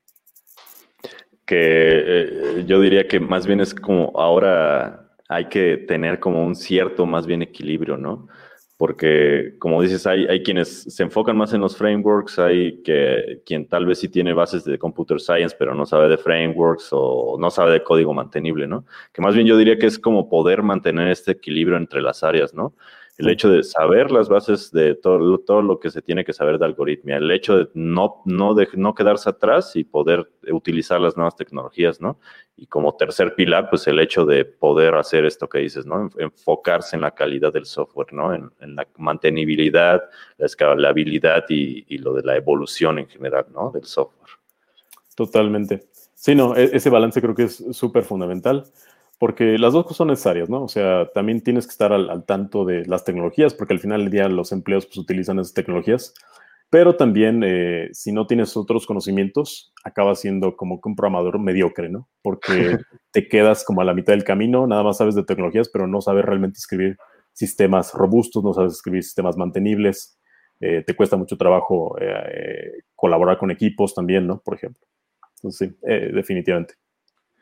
Y aquí hay otra pregunta, pregunta Rubén Duarte. ¿El título universitario es realmente importante para programar? No, no, para nada. Eh, eso es creo que un mito. Eh, como hemos venido platicando durante toda este, esta conversación, creo que eh, el título a lo mejor te... Yo te puedo decir, por ejemplo, para el caso de las empresas grandes, al menos Microsoft, el título no, no sirve de nada. O sea, te lo van a pedir para una cosa, pero no te lo pide Microsoft, te lo piden en la embajada para sacar una visa de trabajo. En la, embajada te van a decir, oye, ¿quieres trabajar con ellos? Necesitas una visa de trabajo, demuéstrame que, que, eres ingeniero en sistemas, por ejemplo. ¿no? Es un tema burocrático, pero en sí mismo, vamos a decir, el título en sí, pues no, o sea, es una formalidad. Lo que te sirve, evidentemente, es el conocimiento que se ve reflejado a través de ese título, suponiendo que, que hubo un conocimiento, un aprendizaje real, ¿no? Significativo. Pero sí, no. De hecho, creo que ya está, hay una tendencia, ¿no? Que incluso eh, las universidades creo que, digo, van a tener que evolucionar o perecer en el intento, ¿no? Porque hoy en día, digo, hay, tantas instituciones eh, que se dedican a, crear programadores. Algunas, digo, de manera bien organizada y muy bien pensada, otras, la verdad, bastante chafas. Pero creo que si las universidades, el título universitario, no, no, realmente no, no diría yo que es un requisito es más bien algo, o sea, a nivel formal puede ser que sí, ¿no? Para algunos empleados a lo mejor sí te lo piden, pero cada vez veo menos y menos la tendencia. En Wiseline, por ejemplo, jamás te piden así, ay, muéstrame tu título, no, para nada. El, hecho que logres entrar o no depende de tus entrevistas, de lo que demuestres como conocimiento real. que yo luego lo que les he llegado a decir en otros episodios de podcast, que a mí sí me ha tocado, mm, me tocó una vez en una empresa que, eh, mexicana de software que de hecho tenían un tabulador que dependiendo de tu grado académico, de si tenías licenciatura, maestría, doctorado, era tu sueldo, el sueldo que te daban, ¿no? Y lo que yo les digo, en, les he dicho en los episodios anteriores, es como también, eh, si existen esas empresas, hay, hay, de todo, pero también hay que ponerse a pensar, ¿no? Uno mismo, ¿a, qué empresa eh, quieres pertenecer, ¿no? Si los valores que tiene esa empresa eh, hacen match con los valores que tú tienes, ¿no? Si lo que tú le das valor, también le dan valor a ellos, ¿no? Exactamente. Pero incluso si tú ves las tendencias de la industria, hay por ahí, algunos de ustedes conocerán esta mm, encuesta que sale creo que cada año de Software Guru, donde muestran, hacen un desglose, ¿no? De, eh, de, muchos salarios en México, según industria, eh, bueno, está, enfocado a la industria del software, pero según puestos, compañías, eh, bueno, creo que compañías no se meten, pero sí se meten en varios rubros como, por ejemplo, si sabes inglés, en qué nivel estás, si tienes maestría, si tienes doctorado y demás. Y curiosamente, si tú ves los tabuladores que, generan como de la encuesta, te das cuenta que, por ejemplo, en varias ocasiones ha salido que el que sepa, el que tengas un doctorado, te pone en peor posición en, términos nada más de ganancias monetarias, ¿no? Que si nada más sabes una maestría. Entonces, ¿cómo, no? Pues es que es muy simple. Aquel que se avienta un doctorado se avienta en la escuela hasta los 26, a veces 27 años, y tiene cero experiencia laboral durante todo ese tiempo, ¿no? a veces sí la tienen porque deciden hacer como estudian y trabajan al mismo tiempo, pero en muchos casos no tienen suficiente experiencia. Entonces, cuando llegan al mercado laboral, pues, o sea, no, pueden ganar lo mismo que está ganando alguien que ya lleva cinco o seis años de experiencia adicional, ¿no? Y lo mismo, por ejemplo, con lo que decíamos del inglés.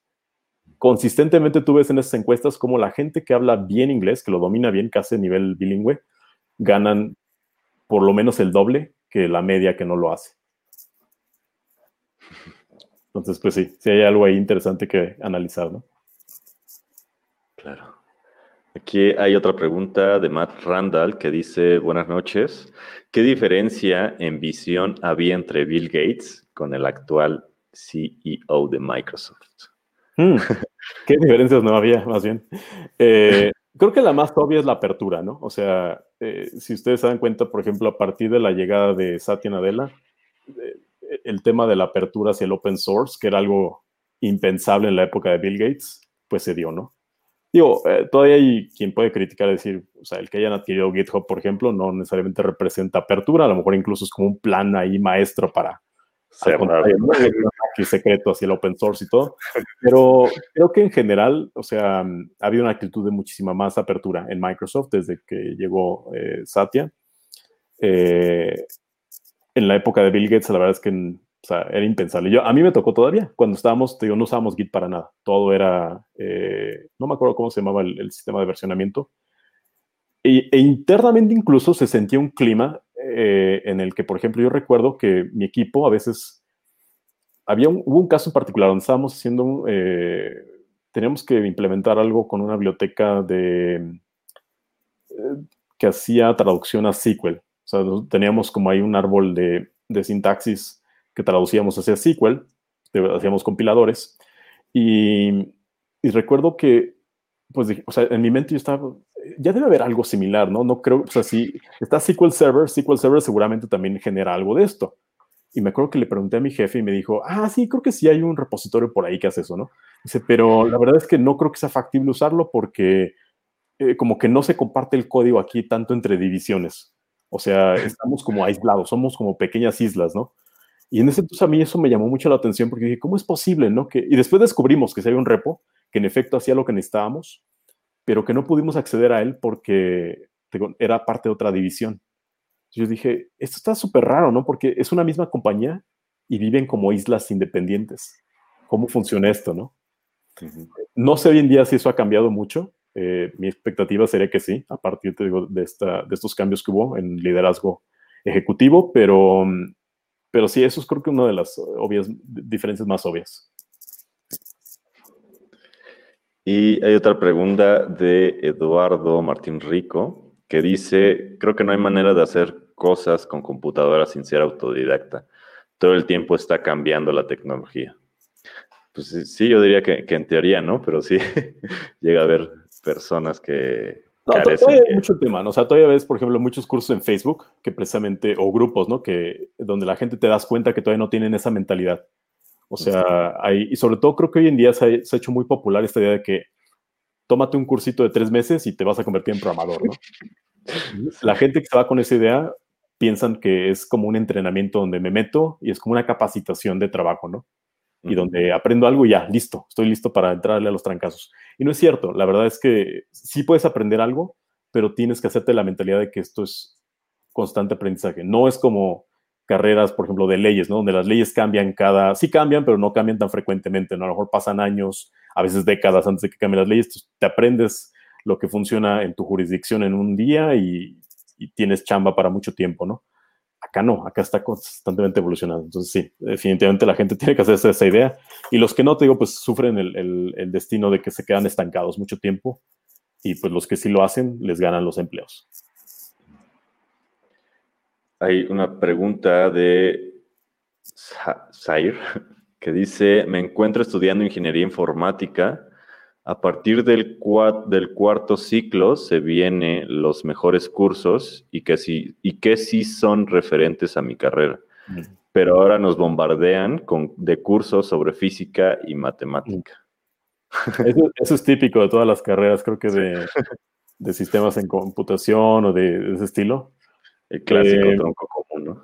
El tronco común, exactamente. Y, y, creo que en parte está justificado, pero está mal orientado. O sea, yo creo que sí te es muy útil desarrollar cierta, no necesariamente lo que aprendes concreto, porque por ejemplo, yo recuerdo en mi carrera nos enseñaron eh, álgebra lineal, cálculo diferencial, cálculo integral, etcétera. No es que necesariamente, por ejemplo, yo en mi trabajo utilizara, por ejemplo, no sé, todo el conocimiento de integrales múltiples o cosas así, ¿no? Para nada. Habrá algunos trabajos donde sí, pero creo que en general no es más bien la disciplina que adquieres, ¿no? El pensar de manera lógica, lo que, lo que esas materias te ayudan. Lo que sí creo es que a lo mejor está mal orientado, porque sí hay algunos aspectos de las matemáticas que nos pudieron haber enseñado, en los que pudieron haber hecho más énfasis, que no lo hicieron. Eh, por ejemplo, temas de lógica, creo que eso hubiera sido tal vez, sí lo vimos, yo recuerdo que lo vimos en la carrera, pero se pudo haber puesto más énfasis. Temas también, por ejemplo, de matemáticas discretas, creo que también era mucho más importante que algunas otras materias como física, por ejemplo, que ahí sí de plano o sea, no, no, no, recuerdo haber utilizado nada de lo que aprendí en física en alguna parte concreta de... O sea, digo, es un ejercicio útil tal vez como una manera de desarrollar tus músculos intelectuales, así lo quieres ver, pero no es necesariamente algo que vayas a utilizar ya en la práctica, en tu carrera, al menos en la mayoría de las carreras. Hay gente que sí se orienta, ¿no? A lo mejor a algún aspecto en particular, se meten a lo mejor a hacer, no sé, investigación en física, donde tienen que programar, pero al mismo tiempo tienen que saber algo de física. Pues, o sea, es muy útil ahí, pero yo diría que en general no. Perfecto. Y aquí, por aquí está eh, Jerry Santana, que también por ahí es colega de Microsoft. Saludos por allá la raza también que andan por allá. Ah, varios de los compañeros que estaban allá conmigo, pues yo creo que siguen por allá. Algunos se, mudaron a veces de país, algunos pero siguieron en la compañía, otros ya brincaron. Tengo un amigo que estaba inicialmente en Microsoft, después se fue a Google. Es ya muy común, ya unas que están allá he visto dos tendencias. Una es que a veces se quedan allá ya como eternamente en la compañía y los más aventureros eh, deciden como estar brincando en otras compañías. Algunos se van a Google, otros se van a Facebook, a Uber, las que van como surgiendo y se vuelven más interesantes, ¿no? Claro. Y una pregunta bastante específica de Felipe Arturo que dice, ¿con qué editor o IDE trabajabas? Trabajaba, en aquel entonces usábamos Visual Studio, eh, no me acuerdo la versión, creo que era el 2008, la, versión que tuviera en aquel momento, em, la mayor parte del tiempo. Eh, sin embargo, yo desde ese entonces ya utilizaba bastante Emacs, entonces para algunas cosas que no requerían específicamente C Sharp, de repente, por ejemplo, algunas cosas que, no sé, las puede hacer mejor en Python. Entonces, eso típicamente lo hacía en mi propio editor. A veces incluso también editaban, eh, o sea, en, Emacs, pero algunas cosas sí las tenía que hacer en, Visual Studio porque era muchísimo más fácil, ¿no? O sea, en teoría podías hacer muchas cosas, digo, como acomodar tu editor en Emacs y todo, pero la verdad es que de, entrada en aquel entonces no, no, no, lo conocía tan bien el editor como para personalizarlo a tal nivel. Y la otra es que algunas cosas pues sí eran muy, muy difíciles de lograr, ¿no? Por ejemplo, poner breakpoints, hacer depuración muy específica, sí se necesitaba, o te ayudaba mucho tener el, el entorno de nativo, ¿no? Y aquí hay otra pregunta de Luis Ángel que dice, ¿hay algún libro o referencia para poder mejorar ese aspecto del código mantenible? Sí, de hecho hay varios. Eh, no sé si por aquí a lo mejor te puedo compartir, déjame ver si tengo aquí acceso a la presentación. Hay un libro clásico que se llama Clean Code, que a lo mejor, eh, no sé si lo, han presentado antes en este podcast. Diego, tú me dirás. Este, pues nada más los he, llegado a mencionar, pero no se los he recomendado como tal. Es, un libro clásico, ¿no? De, ese tema. Es, creo que quizá uno de los primeros libros que empezó así como a hablar, es de un cuate muy famoso en la comunidad de Java, de la programación orientada a objetos, eh, el, famoso Uncle Bob, ¿no? Em, pero la verdad es que hay muchos más materiales. De hecho, yo hice una presentación hace algunos años eh, cuando estaba en Wiseline. Déjame ver si te la, te la puedo compartir por aquí, ya después tú la compartes con la gente. Eh, esta presentación pues habla un poquito de, o sea, da como un resumen de, de varios de estos libros, porque tengo no solo uno, y al final, en, la última, en el último slide de la presentación, vienen varios libros que yo recomiendo sobre este tema. Ahí hay seis libros, me parece, que, que, me gusta generalmente recomendar. De hecho, estos libros los recomendábamos mucho en las entrevistas para la gente que a veces no se quedaba en Wiseline y que no se quedaba precisamente porque veíamos como muy débil esta parte. Era casi siempre la recomendación que le dábamos. Ve y checate esta presentación, cómprate algunos de estos libros, léelos, dales una buena checada.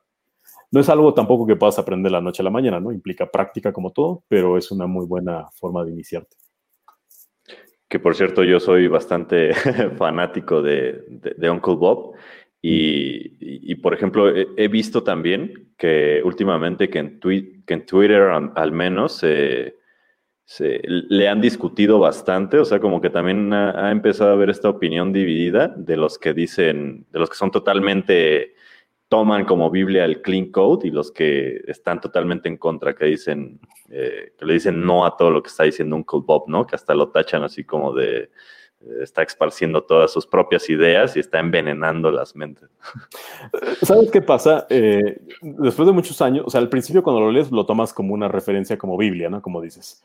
Eh, y es natural, cuando vas iniciando, pues no, tienes idea de, realmente cómo se ve el ecosistema, te falta mucho conocimiento. Con el tiempo te das cuenta que, por ejemplo, en su caso particular, sí es muy prescriptivo, ¿no? Tú lo ves, por ejemplo, en sus pláticas, en sus videos y todo, y sí, claramente así como que yo vengo con la verdad y, te hablo con 20, 30 años de experiencia, ¿no? Y si no me escuchas es bajo tu propio riesgo, ¿no? La verdad es que el mundo no es tan simple. En el mundo real tienes que también considerar cosas como que, ok, esto del código limpio eh, está interesante y es muy útil, pero también a veces las presiones del, día a día te llevan a decir, sabes que tengo que incurrir cierto nivel de deuda técnica, ¿no? O sea, no me queda de otra, o sea, no, no puedo hacer código limpio todo el tiempo porque nunca saldría a tiempo mis proyectos y demás. Pero, y, algunas ideas en particular también sí le he visto, ¿no? Algunas críticas de que algunas ya están medio anticuadas, ¿no? Y, coincido en algunos casos, ¿no? Yo diría que en general muchas de las ideas generales están vigentes todavía, ¿no? Y te digo, en varios de estos libros, que te digo, no solamente el que, en la presentación que les compartimos, eh, vienen otros libros que también hablan del tema te vas a dar cuenta que no todos necesariamente coinciden en lo mismo. O sea, algunos dicen, esto sí, esto no tanto, algunos son como menos eh, prescriptivos y te dicen, pues mira, piénsatelo, o sea, no tomes todo como, como un evangelio, ¿no? Usa tu cerebro para pensar, para considerar, juzgar también en cada situación particular hasta qué grado tienes que llegar, ¿no? Entonces, sí, yo creo que al final tienes que también ejercer cierto juicio, ¿no? Y, y, sobre todo hoy en día creo que es muy fácil, porque estás en Twitter, ponerte a buscar, por ejemplo, a la gente que desarrolla en Facebook, que desarrolla en Microsoft, en Amazon, etcétera, y empezar a ver como distintos puntos de vista, ¿no? Para entender también como las sutilezas de estos conceptos. Porque si nada más te vas así como por los, las reglas, los principios, así de manera ciega, pues no, acabas también regándola bastante en algunos casos, ¿no? El tema clásico, por ejemplo, a veces este tema de las abstracciones, ¿no? Que si algo está duplicado, inmediatamente hay que quitar la duplicación, ¿no? Y eso no es cierto. A veces, eh, aunque es un principio general útil, a veces tienes que pensar cuándo eh, es mejor tener un poco de duplicación, pero no tener una abstracción equivocada, por decir algo. Y a mí, ah, bueno, al menos a mí, mi experiencia, lo que me ha pasado leyendo a Uncle Bob, es que eh, sí, efectivamente, al principio cuando lo leí, eh, comencé a, hacer cosas bastante extrañas, porque también me he dado cuenta que es bastante fácil, o bueno, al menos desde, desde mi punto de vista es bastante fácil llegar a malinterpretar incluso lo que está diciendo. Y me he dado cuenta que al menos mientras más eh, leo, incluso Uncle Bob tiene un, blog de, Clean Coders y tiene muchísimos otros libros aparte del de Clean Code. Y también tiene incluso colegas, ¿no? O sea, sus libros, entre ellos se referencian, ¿no? También este Martin Fowler. Me he dado cuenta que también hace falta como contexto, ¿no? Si lees un solo libro, es fácil malinterpretarlo. Necesitas el contexto suficiente para poder entender bien lo que está eh, diciendo, ¿no? Sí, y pluralidad de opiniones también, porque a veces ellos te van a dar un, un, lado de la historia. Y sí es cierto, por ejemplo, Uncle Bob ha trabajado en muchos tipos de proyectos, pero también es posible que no haya trabajado en muchos otros proyectos donde algunas de las cosas que él dice no necesariamente aplican o aplican de una manera distinta, ¿no? Hace algún tiempo, por ejemplo, no sé si te acordarás que salió por ahí un video en YouTube de una plática entre Ken Beck, este, ¿cómo se llama este cuate? El creador de Ruby on Rails, David, no me acuerdo cómo se apellida, que también es medio famoso. En Twitter creo que lo encuentras como DHH. Eh, y donde él decía que eso de TDD, por ejemplo, estaba muerto, ¿no? El TDD está muerto. Y empezaron ahí como a debatir de por qué él consideraba que incluso el TDD era algo como nocivo para los programadores, que llevaba diseños malos y demás. Y fue una plática muy interesante porque, mm, o sea, son personas que, aunque tienen opiniones fuertes, pero suelen sustentarlas muy bien, ¿no? Y no, y no están interesados simplemente en decir, esta es mi opinión y te voy a convencer a fuerza, ¿no? Sino tratan realmente de explorar los temas para entender por qué alguna persona dice algo, eh, cuáles son las sutilezas a la hora de hablar, ¿no? Y como dices, tratar de entender distintos puntos de vista, no solamente irte por las ideas así como, yo sé que es muy fácil, ¿no? Decir, ah, eh, sí, yo soy de los que dicen que TDD está muerto, ¿no? O yo soy de los que dicen, no, no, no, Uncle Bob, ¿no? Team Uncle Bob y demás. Pero no, creo que es, es, útil conforme vas madurando aprender a entender los distintos puntos de vista y tomar los mejores puntos de cada uno, ¿no? Así es. Y porque hay más preguntas. Eh, dice Matt Randall, has mencionado que hay muchos empleados de diversas nacionalidades. ¿A qué se debe? ¿Acaso los propios norteamericanos no les interesa la industria del software?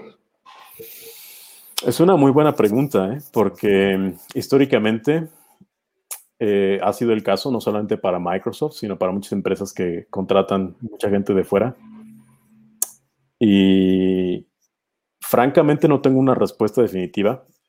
Eh, lo que es más obvio es simplemente que pues el talento no es exclusivo de un país, ¿no? O sea, que en Estados Unidos el hecho de que tengan muy buenas universidades y demás eh, no, hace que el talento sea exclusivo de esa región.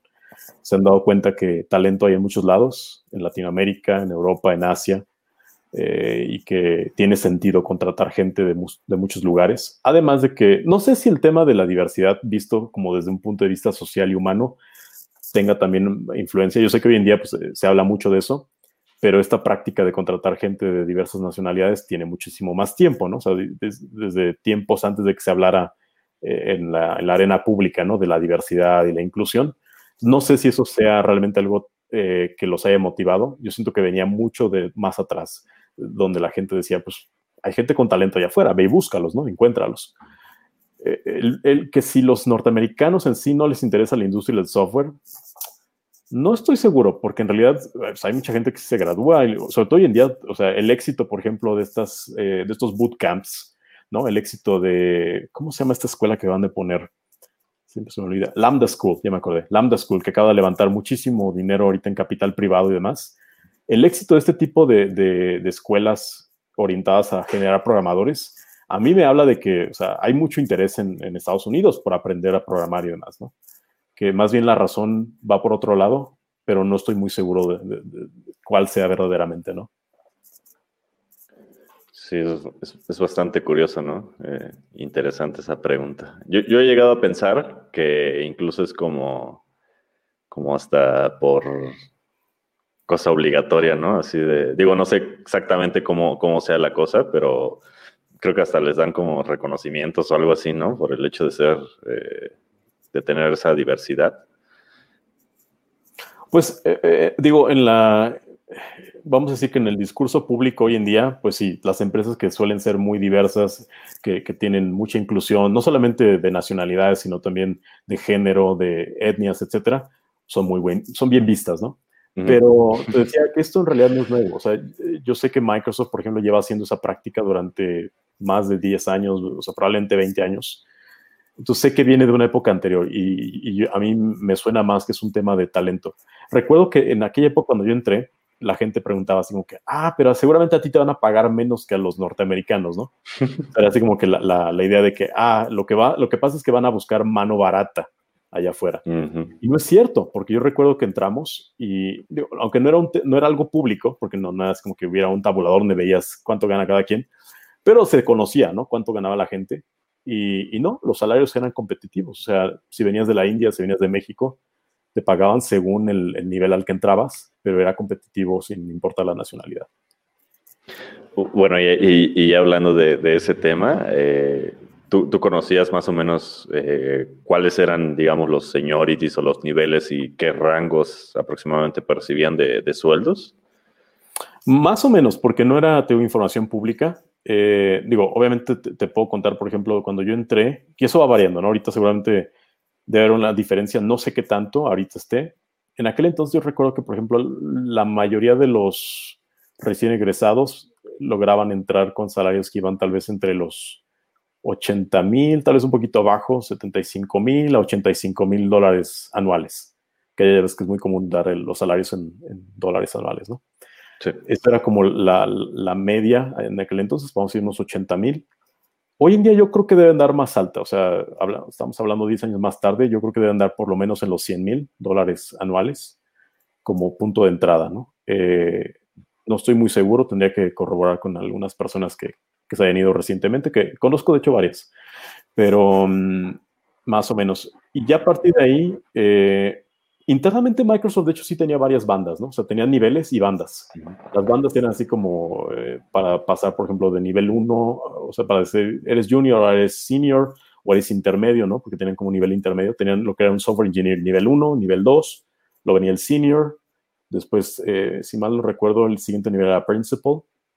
Y después, bueno, ahí se bifurcaba, ¿no? Había varias posibilidades. Te puedes convertir en arquitecto, puedes convertirte en otras cosas, manager y demás, ¿no? Em, en aquel entonces yo recuerdo que, digo, era así como lo, que decía la gente, ¿no? Eh, un senior en ese entonces tal vez andaba ganando a partir como de 140 mil dólares eh, al año. Digo, ahorita seguramente es más alto. No, no dudaría que ahorita, por ejemplo, ya ande como los 170, arriba, por lo menos arriba de 150, ¿no? Al menos en estas compañías grandes. Y lo que sí he escuchado, pero no me consta, es que em, incluso en estas compañías grandes a veces hay variaciones fuertes, ¿no? Que no es lo mismo, por ejemplo, Google contra Facebook, por ejemplo, ¿no? Que Facebook en general suele tener salarios mucho más altos. Entonces, lo que alguien dice, ah, o sea, 180 mil no es nada, ¿no? En Facebook a lo mejor ganas 230 mil. Pero en general, pues son salarios bastante altos, ¿no? Al menos comparados con, digo, por ejemplo, si lo conviertes a pesos, dices, oh, ¿cómo, ¿cómo ganan eso, no? Es increíble, ¿no? Pero digo, también hay que recordar que el costo de vida no es el mismo. A veces la gente se emociona y dice, ay, voy a ganar 100 mil dólares al año. Y luego llegan allá y se dan cuenta que gastan 2.500 dólares en pura renta, ¿no? ya a la, hora de hacer cuentas dices, bueno, no, no, no es tan maravilloso como parece, ¿no? O sea, está chido, pero no tanto bastante eh, recurrente, ¿no? esta pregunta acerca de los salarios, pero sí, efectivamente también me ha tocado escuchar. De hecho, una vez, digo, no sé si haya sido mito, pero me tocó escuchar eh, por ahí de exploradores que se fueron a, trabajar a Estados Unidos, a Silicon Valley, y que incluso estaba tan caro y negociaron tan mal su sueldo que tenían que comer eh, de, de así de hackatones o de conferencias, tenían que agarrar ahí la comida. Pues, pues, no dudaría, especialmente en San Francisco, creo que, o sea, suena así como muy extremo, pero mm, si tú conoces los precios de vida de, allá, pues puedes llegar a la conclusión de que a lo mejor sí, ¿no? Dependiendo eh, a qué tipo de empresas se hayan ido, con qué salario hayan llegado, puede ser que sí sea cierto. En el caso, por ejemplo, de Microsoft y todas las empresas que están allá en, el área de Seattle, es menos porque los costos de vida ya son más baratos comparados con San Francisco, pero aún así también no, no, es, no es lo mismo, ¿no? O sea, Yo recuerdo, por ejemplo, que en aquel entonces yo pagaba como alrededor como de mil dólares de renta. Y lo más bajito que podías encontrar, si te ponías así como que querías ser así súper ahorrador, era tal vez como de 750, 700 ya de plano si te ibas así como a las colinas, ¿no? Ya a las montañas, así lejos. si querías vivir, por ejemplo, muy, muy en el centro y querías estar como, eh, podías fácilmente pagar 1400 de renta, 1500, ¿no? En aquel entonces. Eh, y en San Francisco, no, las historias sí son tremendas, ¿no? Hay gente que pagan, digo, 2.500, 3.000 dólares a veces de renta. Entonces, eso sí, sí hay que estar abusados, ¿no? A la hora de, contemplar si realmente una oferta que te están haciendo. Hoy en día creo que hay varios sitios por ahí, si tú te pones a buscar en Google, sitios para comparar como el costos de vida, que te muestran si estuvieras ganado tanto en tal ciudad, cómo sería realmente tu, tu calidad de vida comparada con otra ciudad, ¿no? Con un salario diferente. Claro. Por aquí hay otra pregunta de Ronnie Camacho que dice, muchas personas son mal orientadas por academias online sobre el tiempo de aprendizaje. La mm. sintaxis se aprende, pero es desarrollar la lógica y conocimientos aritméticos que te enseñan a solucionar. Claro. Te decías, ¿no? De los estos eh, cursitos de tres meses. Es que esto es como, ¿sabes cuál es la, analogía que yo a veces les doy? Eh, eso es como cuando aprendes a jugar ajedrez. Las reglas del juego te las aprendes en cinco minutos, que es como la sintaxis, ¿no? A lo mejor te la aprendes muy rápido. Pero eso no quiere decir que ya que aprendiste las reglas del juego ya seas un, maestro en el ajedrez, ¿no? O sea, eh, es realmente los conocimientos más sutiles de estrategia, de, de, cómo utilizar ese conocimiento básico, lo que te convierte en un experto, ¿no? Lo mismo en la programación, o sea, lo básico, te, te puedo decir, yo, yo te podría dar un curso así súper rápido de programación, tal vez en un día, ¿no? Y te enseño así lo básico para que hagas un hola mundo, ¿no? Eso, no, te, capacita para que estés listo para hacer programas reales, ¿no? Eh, entonces, sí, definitivamente, creo que sí. Y eso es, pues, muy típico de las personas que se han dado cuenta eh, de la demanda tan grande, ¿no? Que hay de programadores hoy en día y que quieren encontrar una manera rápida de hacer dinero. Dicen, pues ponte una escuelita, diles tú que aquí está el curso, contrátate unas personitas que vengan y te den los cursos y se acabó, ¿no? Pero realmente no, no están pensando de manera seria en, el tema ni, ni, ofreciendo un servicio serio, ¿no? Que realmente capacite a la gente. Son pocas en realidad las, las ofertas que he visto que de veras dices, ves el currículum y te das cuenta que lo pensaron, ¿no? Que no están nada más como queriendo traer a la gente a, un, a unas estafas, básicamente. Luego, también lo que me he dado cuenta, por ejemplo, de estas, eh, de, este, tipo de cursos estafa, es que te enseñan información que encuentras gratis en cualquier lado, ¿no? Como que las que de verdaderamente tienen el valor son esas que, que al menos te, te, te, dicen lo que los demás no te están diciendo, ¿no? O sea, eh, te enseñan personas que exclusivamente pudieron implementar, o sea, que saben de lo que están hablando, ¿no? no repetidores de información que leen lo que está en internet y luego nada más van a leértelo. ¿no? Sí, que a veces es una copia así súper obvia, ¿no? De que nada más agarraron, copiaron y pegaron y lo pusieron ahí junto y te lo están vendiendo. Sí, sí, sí, definitivamente, ¿no? Eh, y creo que vuelve a lo que decíamos antes, ¿no? De que esta mentalidad de, ah, es que necesito un curso para aprender, ¿no? Eh, necesito a fuerzas alguien que me dirija, ¿no? Venimos muy acostumbrados a esta mentalidad desde la escuela, ¿no? De que nos enseñan, es que no puedes aprender a menos que estés en un salón de clase con un maestro que te enseñe. Y eso no es cierto. Es cierto que si tienes un buen maestro, te puede guiar y te puede acortar ciertos caminos, ¿no? O sea, en lugar de que te esté dando topes en un lugar durante mucho tiempo, te dice, oye, vente por acá, mira, mejor agarra y lee este tutorial, lee este, e, e, esta, este código por acá, chécate este libro y demás. Sí puede ser muy útil cuando tienes a alguien que sí conoce bien, ¿no? Que ha estado en la industria, que entiende bien del software y demás. Pero de eso a que yo te pueda decir, ah, mira, te metes a mi curso y ya automáticamente vas a, tener todos todas las bases para convertirte en un programador en tres meses, creo que hay una diferencia muy grande, ¿no? Y la gente a veces no le gusta eso. Pasa también con los idiomas. La gente quisiera encontrar soluciones mágicas en las que se meten y casi por osmosis al día siguiente ya saben hablar el idioma, ¿no? Pero eso no pasa. O sea, tienes que dedicarle el tiempo. Es como cualquier eh, habilidad que requiere práctica, ¿no? no, vas a aprender a jugar básquetbol viendo partidos en la tele, ¿no? Vas y te pones a practicar, estás constantemente eh, echándote tus cascaritas y demás hasta que desarrolles la habilidad. Lo mismo en la programación. Entonces, eh, pues sí, es, creo que es como llevar a la gente que está interesada esta idea, ¿no? De que si quieres aprender, puedes aprender lo básico, sí. Probablemente puedes hacerlo más eficientemente que si te metieras a una carrera, también eso es cierto, pero no te vas a poder quitar de encima el hecho de que, de que no puedes aprender, o sea, de la noche a la mañana y que tienes que practicar, ¿no? Pues cualquier cursito que veas por ahí que te quiere vender ese de que aprende a programar en 21 días, pues no, es claramente un engaño. Claro por ahí había escuchado la, mentalidad pastilla, ¿no? Como dices, buscan como si fuera una píldora que, te, que nada más te comes y ya resuelve tus, tus problemas, ¿no?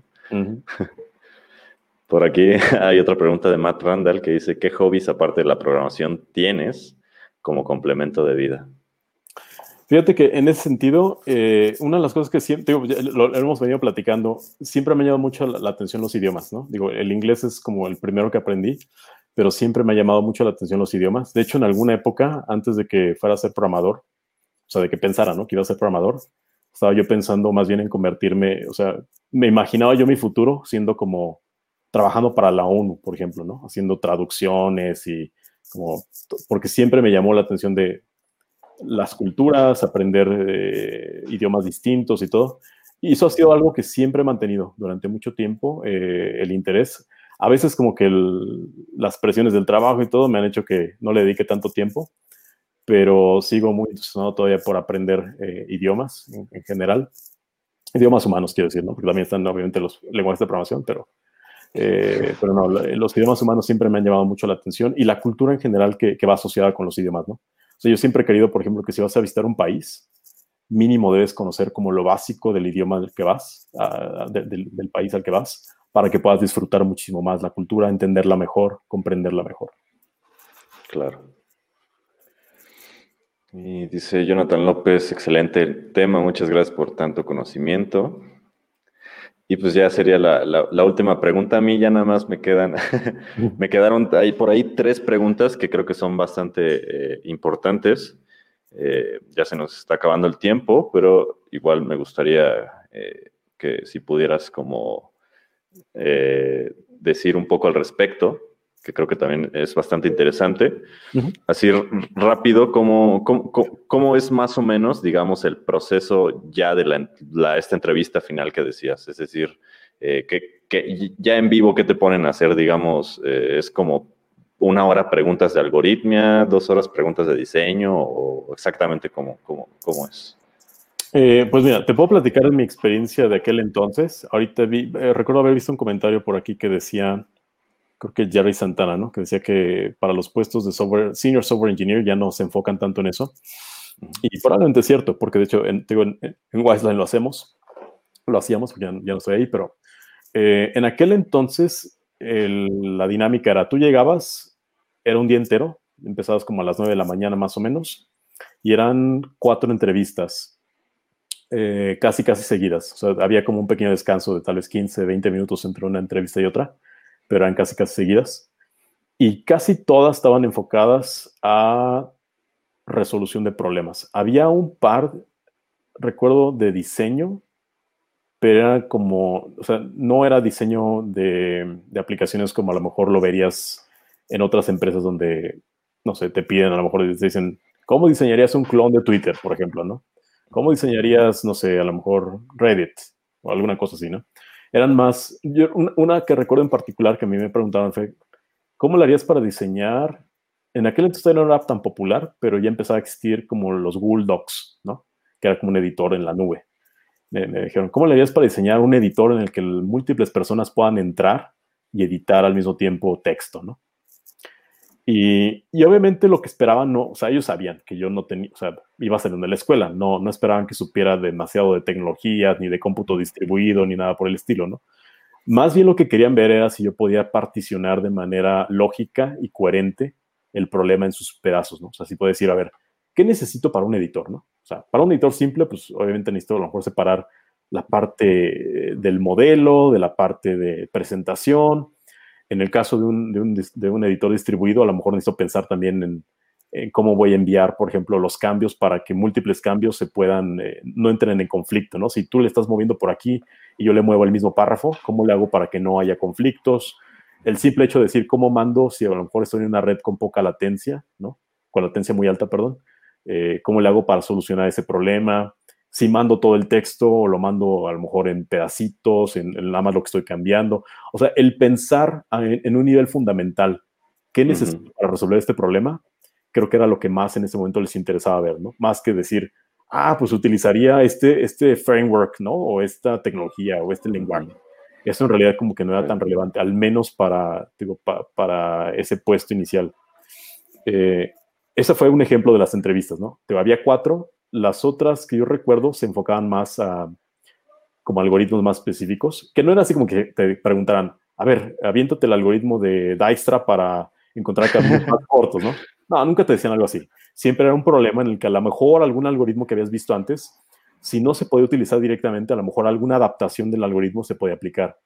O a veces era simplemente, pues, piensa cómo resolver esto lo que era curioso es que, eh, y eso recuerdo que sí alguien me había aconsejado en aquel momento, era platícales mucho lo que estás pensando. O sea, no te quedes parado así mirando el, pizarrón eternamente hasta que se te ocurra algo, ¿no? Trata de, que sea una conversación en la que estén resolviendo los dos juntos. Aunque la verdad es que del lado de mis entrevistadores, la verdad es que no, yo no sentía que fuera así como colaborativo, era más como que me estaban mirando a ver qué decía y qué no decía. Pero yo trataba de, expresar, ¿no? Decir, oye, pues se me acaba de ocurrir esta solución. Es muy chafa, o sea, es como que es súper ineficiente, pero es la primera solución que se me ocurre. Dicen, ah, ok, a ver, implementala. Porque lo que querían ver eran varias cosas. Una, querían ver eh, mi, mi, habilidad para resolver problemas en general, en el abstracto, o sea, independientemente del lenguaje de programación, pero también mi habilidad para codificar, o sea, para traducir esa idea abstracta a, código, ¿no? Tal cual. Y, pero ahí me daban flexibilidad, o sea, me decían, pues si quieres, o sea, escríbelo en lo que te sientas cómodo, si quieres escribirlo en C, en C++, lo que sí me decían es, pero sí tiene que ser un lenguaje, porque me acuerdo que yo les pregunté, ¿y puede ser eh, como un pseudocódigo? Me decían, no, sí tiene que ser un lenguaje, para que también veamos como que si sabes escribir código. Entonces, eh, pero al final, te digo, era más una combinación, te digo, entre esta parte de resolver problemas en el abstracto, más la traducción a código, que creo yo que era como lo menos importante, a lo que menos la atención le ponían. Era más pensar en cómo particionas el problema y también te digo cómo evolucionan tus soluciones, porque, por ejemplo, podías empezar con una solución muy ineficiente, como lo primero que se te venía a la mente, la fuerza bruta, pero después te pedían, ok, ya llegaste a eso, a ver, ¿cómo le haces para mejorarlo? ¿O qué desventajas tiene esta solución? Platícame más, ¿no? O sea, querían ver también tu proceso de, de, evolución, que no, que no fuera nada más como que, ah, me aprendiste algoritmo de memoria y ya es todo lo que sé, ¿no? O sea, si tú te presentabas así, claramente iba a ser probablemente un rechazo, porque lo que esperaban era ver esa evolución, ese, pensamiento crítico, etcétera, ¿no? Y más o menos sí fueron las demás. O sea, las demás entrevistas, digo, eh, hubo creo que una en la que me preguntaron también eh, cómo diseñar algo, como, más bien cómo probar algo. Me dijeron, eh, ¿cómo le harías para probar un sistema? No me acuerdo qué era, cosa era. Pero ¿cómo le harías para probar un sistema de estas características? Donde lo que buscaban era entender también mi perfil de qué tanto pensaba yo en, casos de prueba, en, el propio código que yo escribía, si lo probaba o no, eh, si me iba nada más por los casos más simples o si pensaba en cosas extremas, que, como dónde estaba mi perfil en ese sentido, ¿no? Estas son las entrevistas que yo recuerdo, digo, eh, como codificación, algo de diseño y pruebas, básicamente. Perfecto. Y bueno, ya ya casi llegamos a las dos horas de podcast. ya nada más me, gustaría terminar con una, pregunta, muy, tal vez muy general. Tú, este, en general, algún consejo que quisieras dar o algo que quisieras decir, pero en general algún consejo que quisieras dar a las personas que quieren empezar en este mundo de la programación y a las personas que, que ya programan, pero quieren ir más allá y, por ejemplo, ir a una de estas empresas de las Big Four, de las Big Five?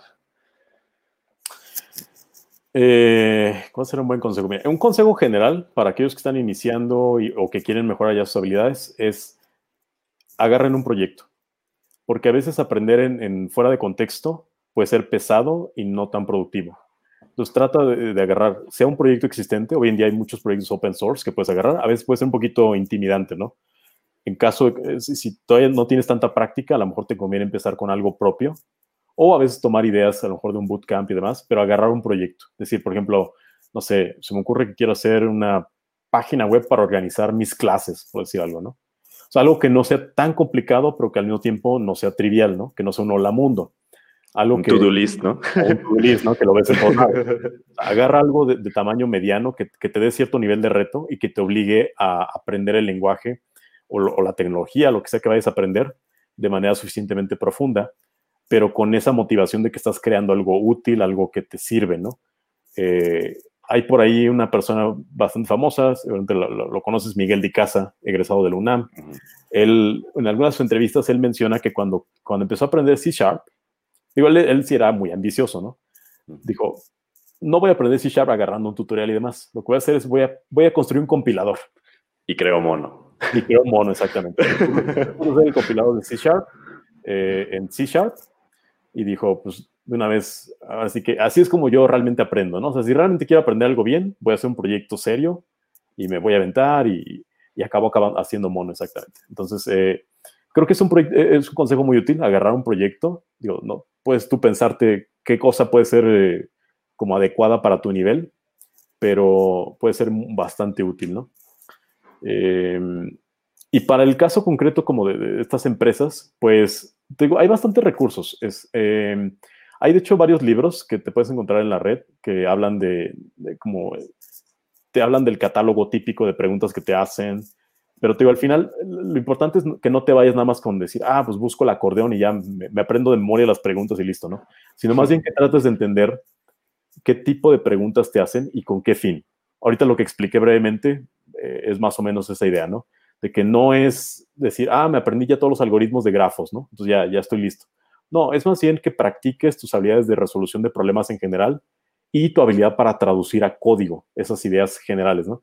Porque a veces pasa, yo, he conocido a algunas personas que son muy buenas en el abstracto. O sea, les digo, por ejemplo, ¿cómo resolverías este problema?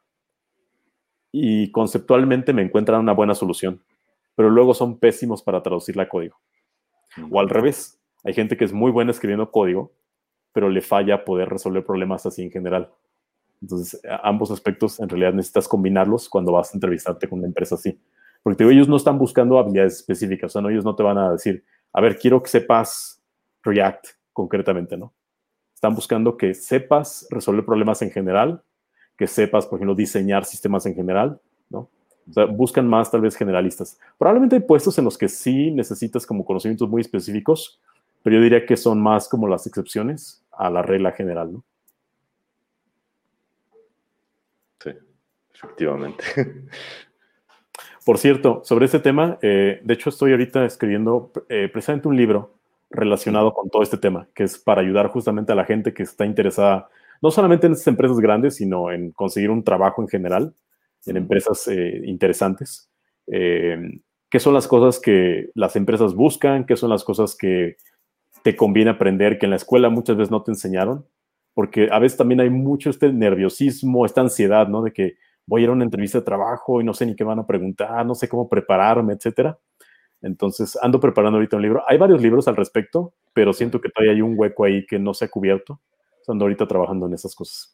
Y de hecho también, digo, no sé en qué idioma los tres escribiendo, pero hay un hueco bastante enorme, al menos, de material en español, ¿no?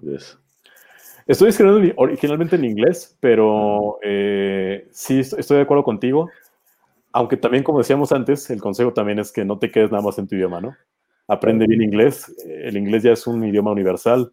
Eh, necesitas aprenderlo. En algunos años también probablemente el chino, ¿no? Pero ya, ya lo empiezo a ver. Pero si ahorita no hablas inglés, la verdad es que sí estás muy limitado. Por lo menos leerlo, ¿no? Al menos. Bueno, pues ya aquí estarán los primeros eh, la primera, los primeros en enterarse del, del los early adopters del, de tu nuevo libro acerca de, de, todos estos temas. Claro que sí. Y esperemos que, eh, que hagamos aquí la, la firma digital de, de, las primeras copias. Me parece perfecto. Y bueno, pues ya, eh, ya estamos por terminar. Ya, más bien, ya terminamos. Y pues ya nada más quiero agradecerte, Will, eh, por haber estado aquí en este programa. Les agradezco a todos los que se quedaron escuchándonos. Eh, mucho, mucha información de valor, mucha información y consejos de oro se dieron este, en este episodio. Espero que les haya gustado bastante y pues nos vemos en la siguiente. Muchas gracias, Diego, por la oportunidad y a tu público. Estamos viendo.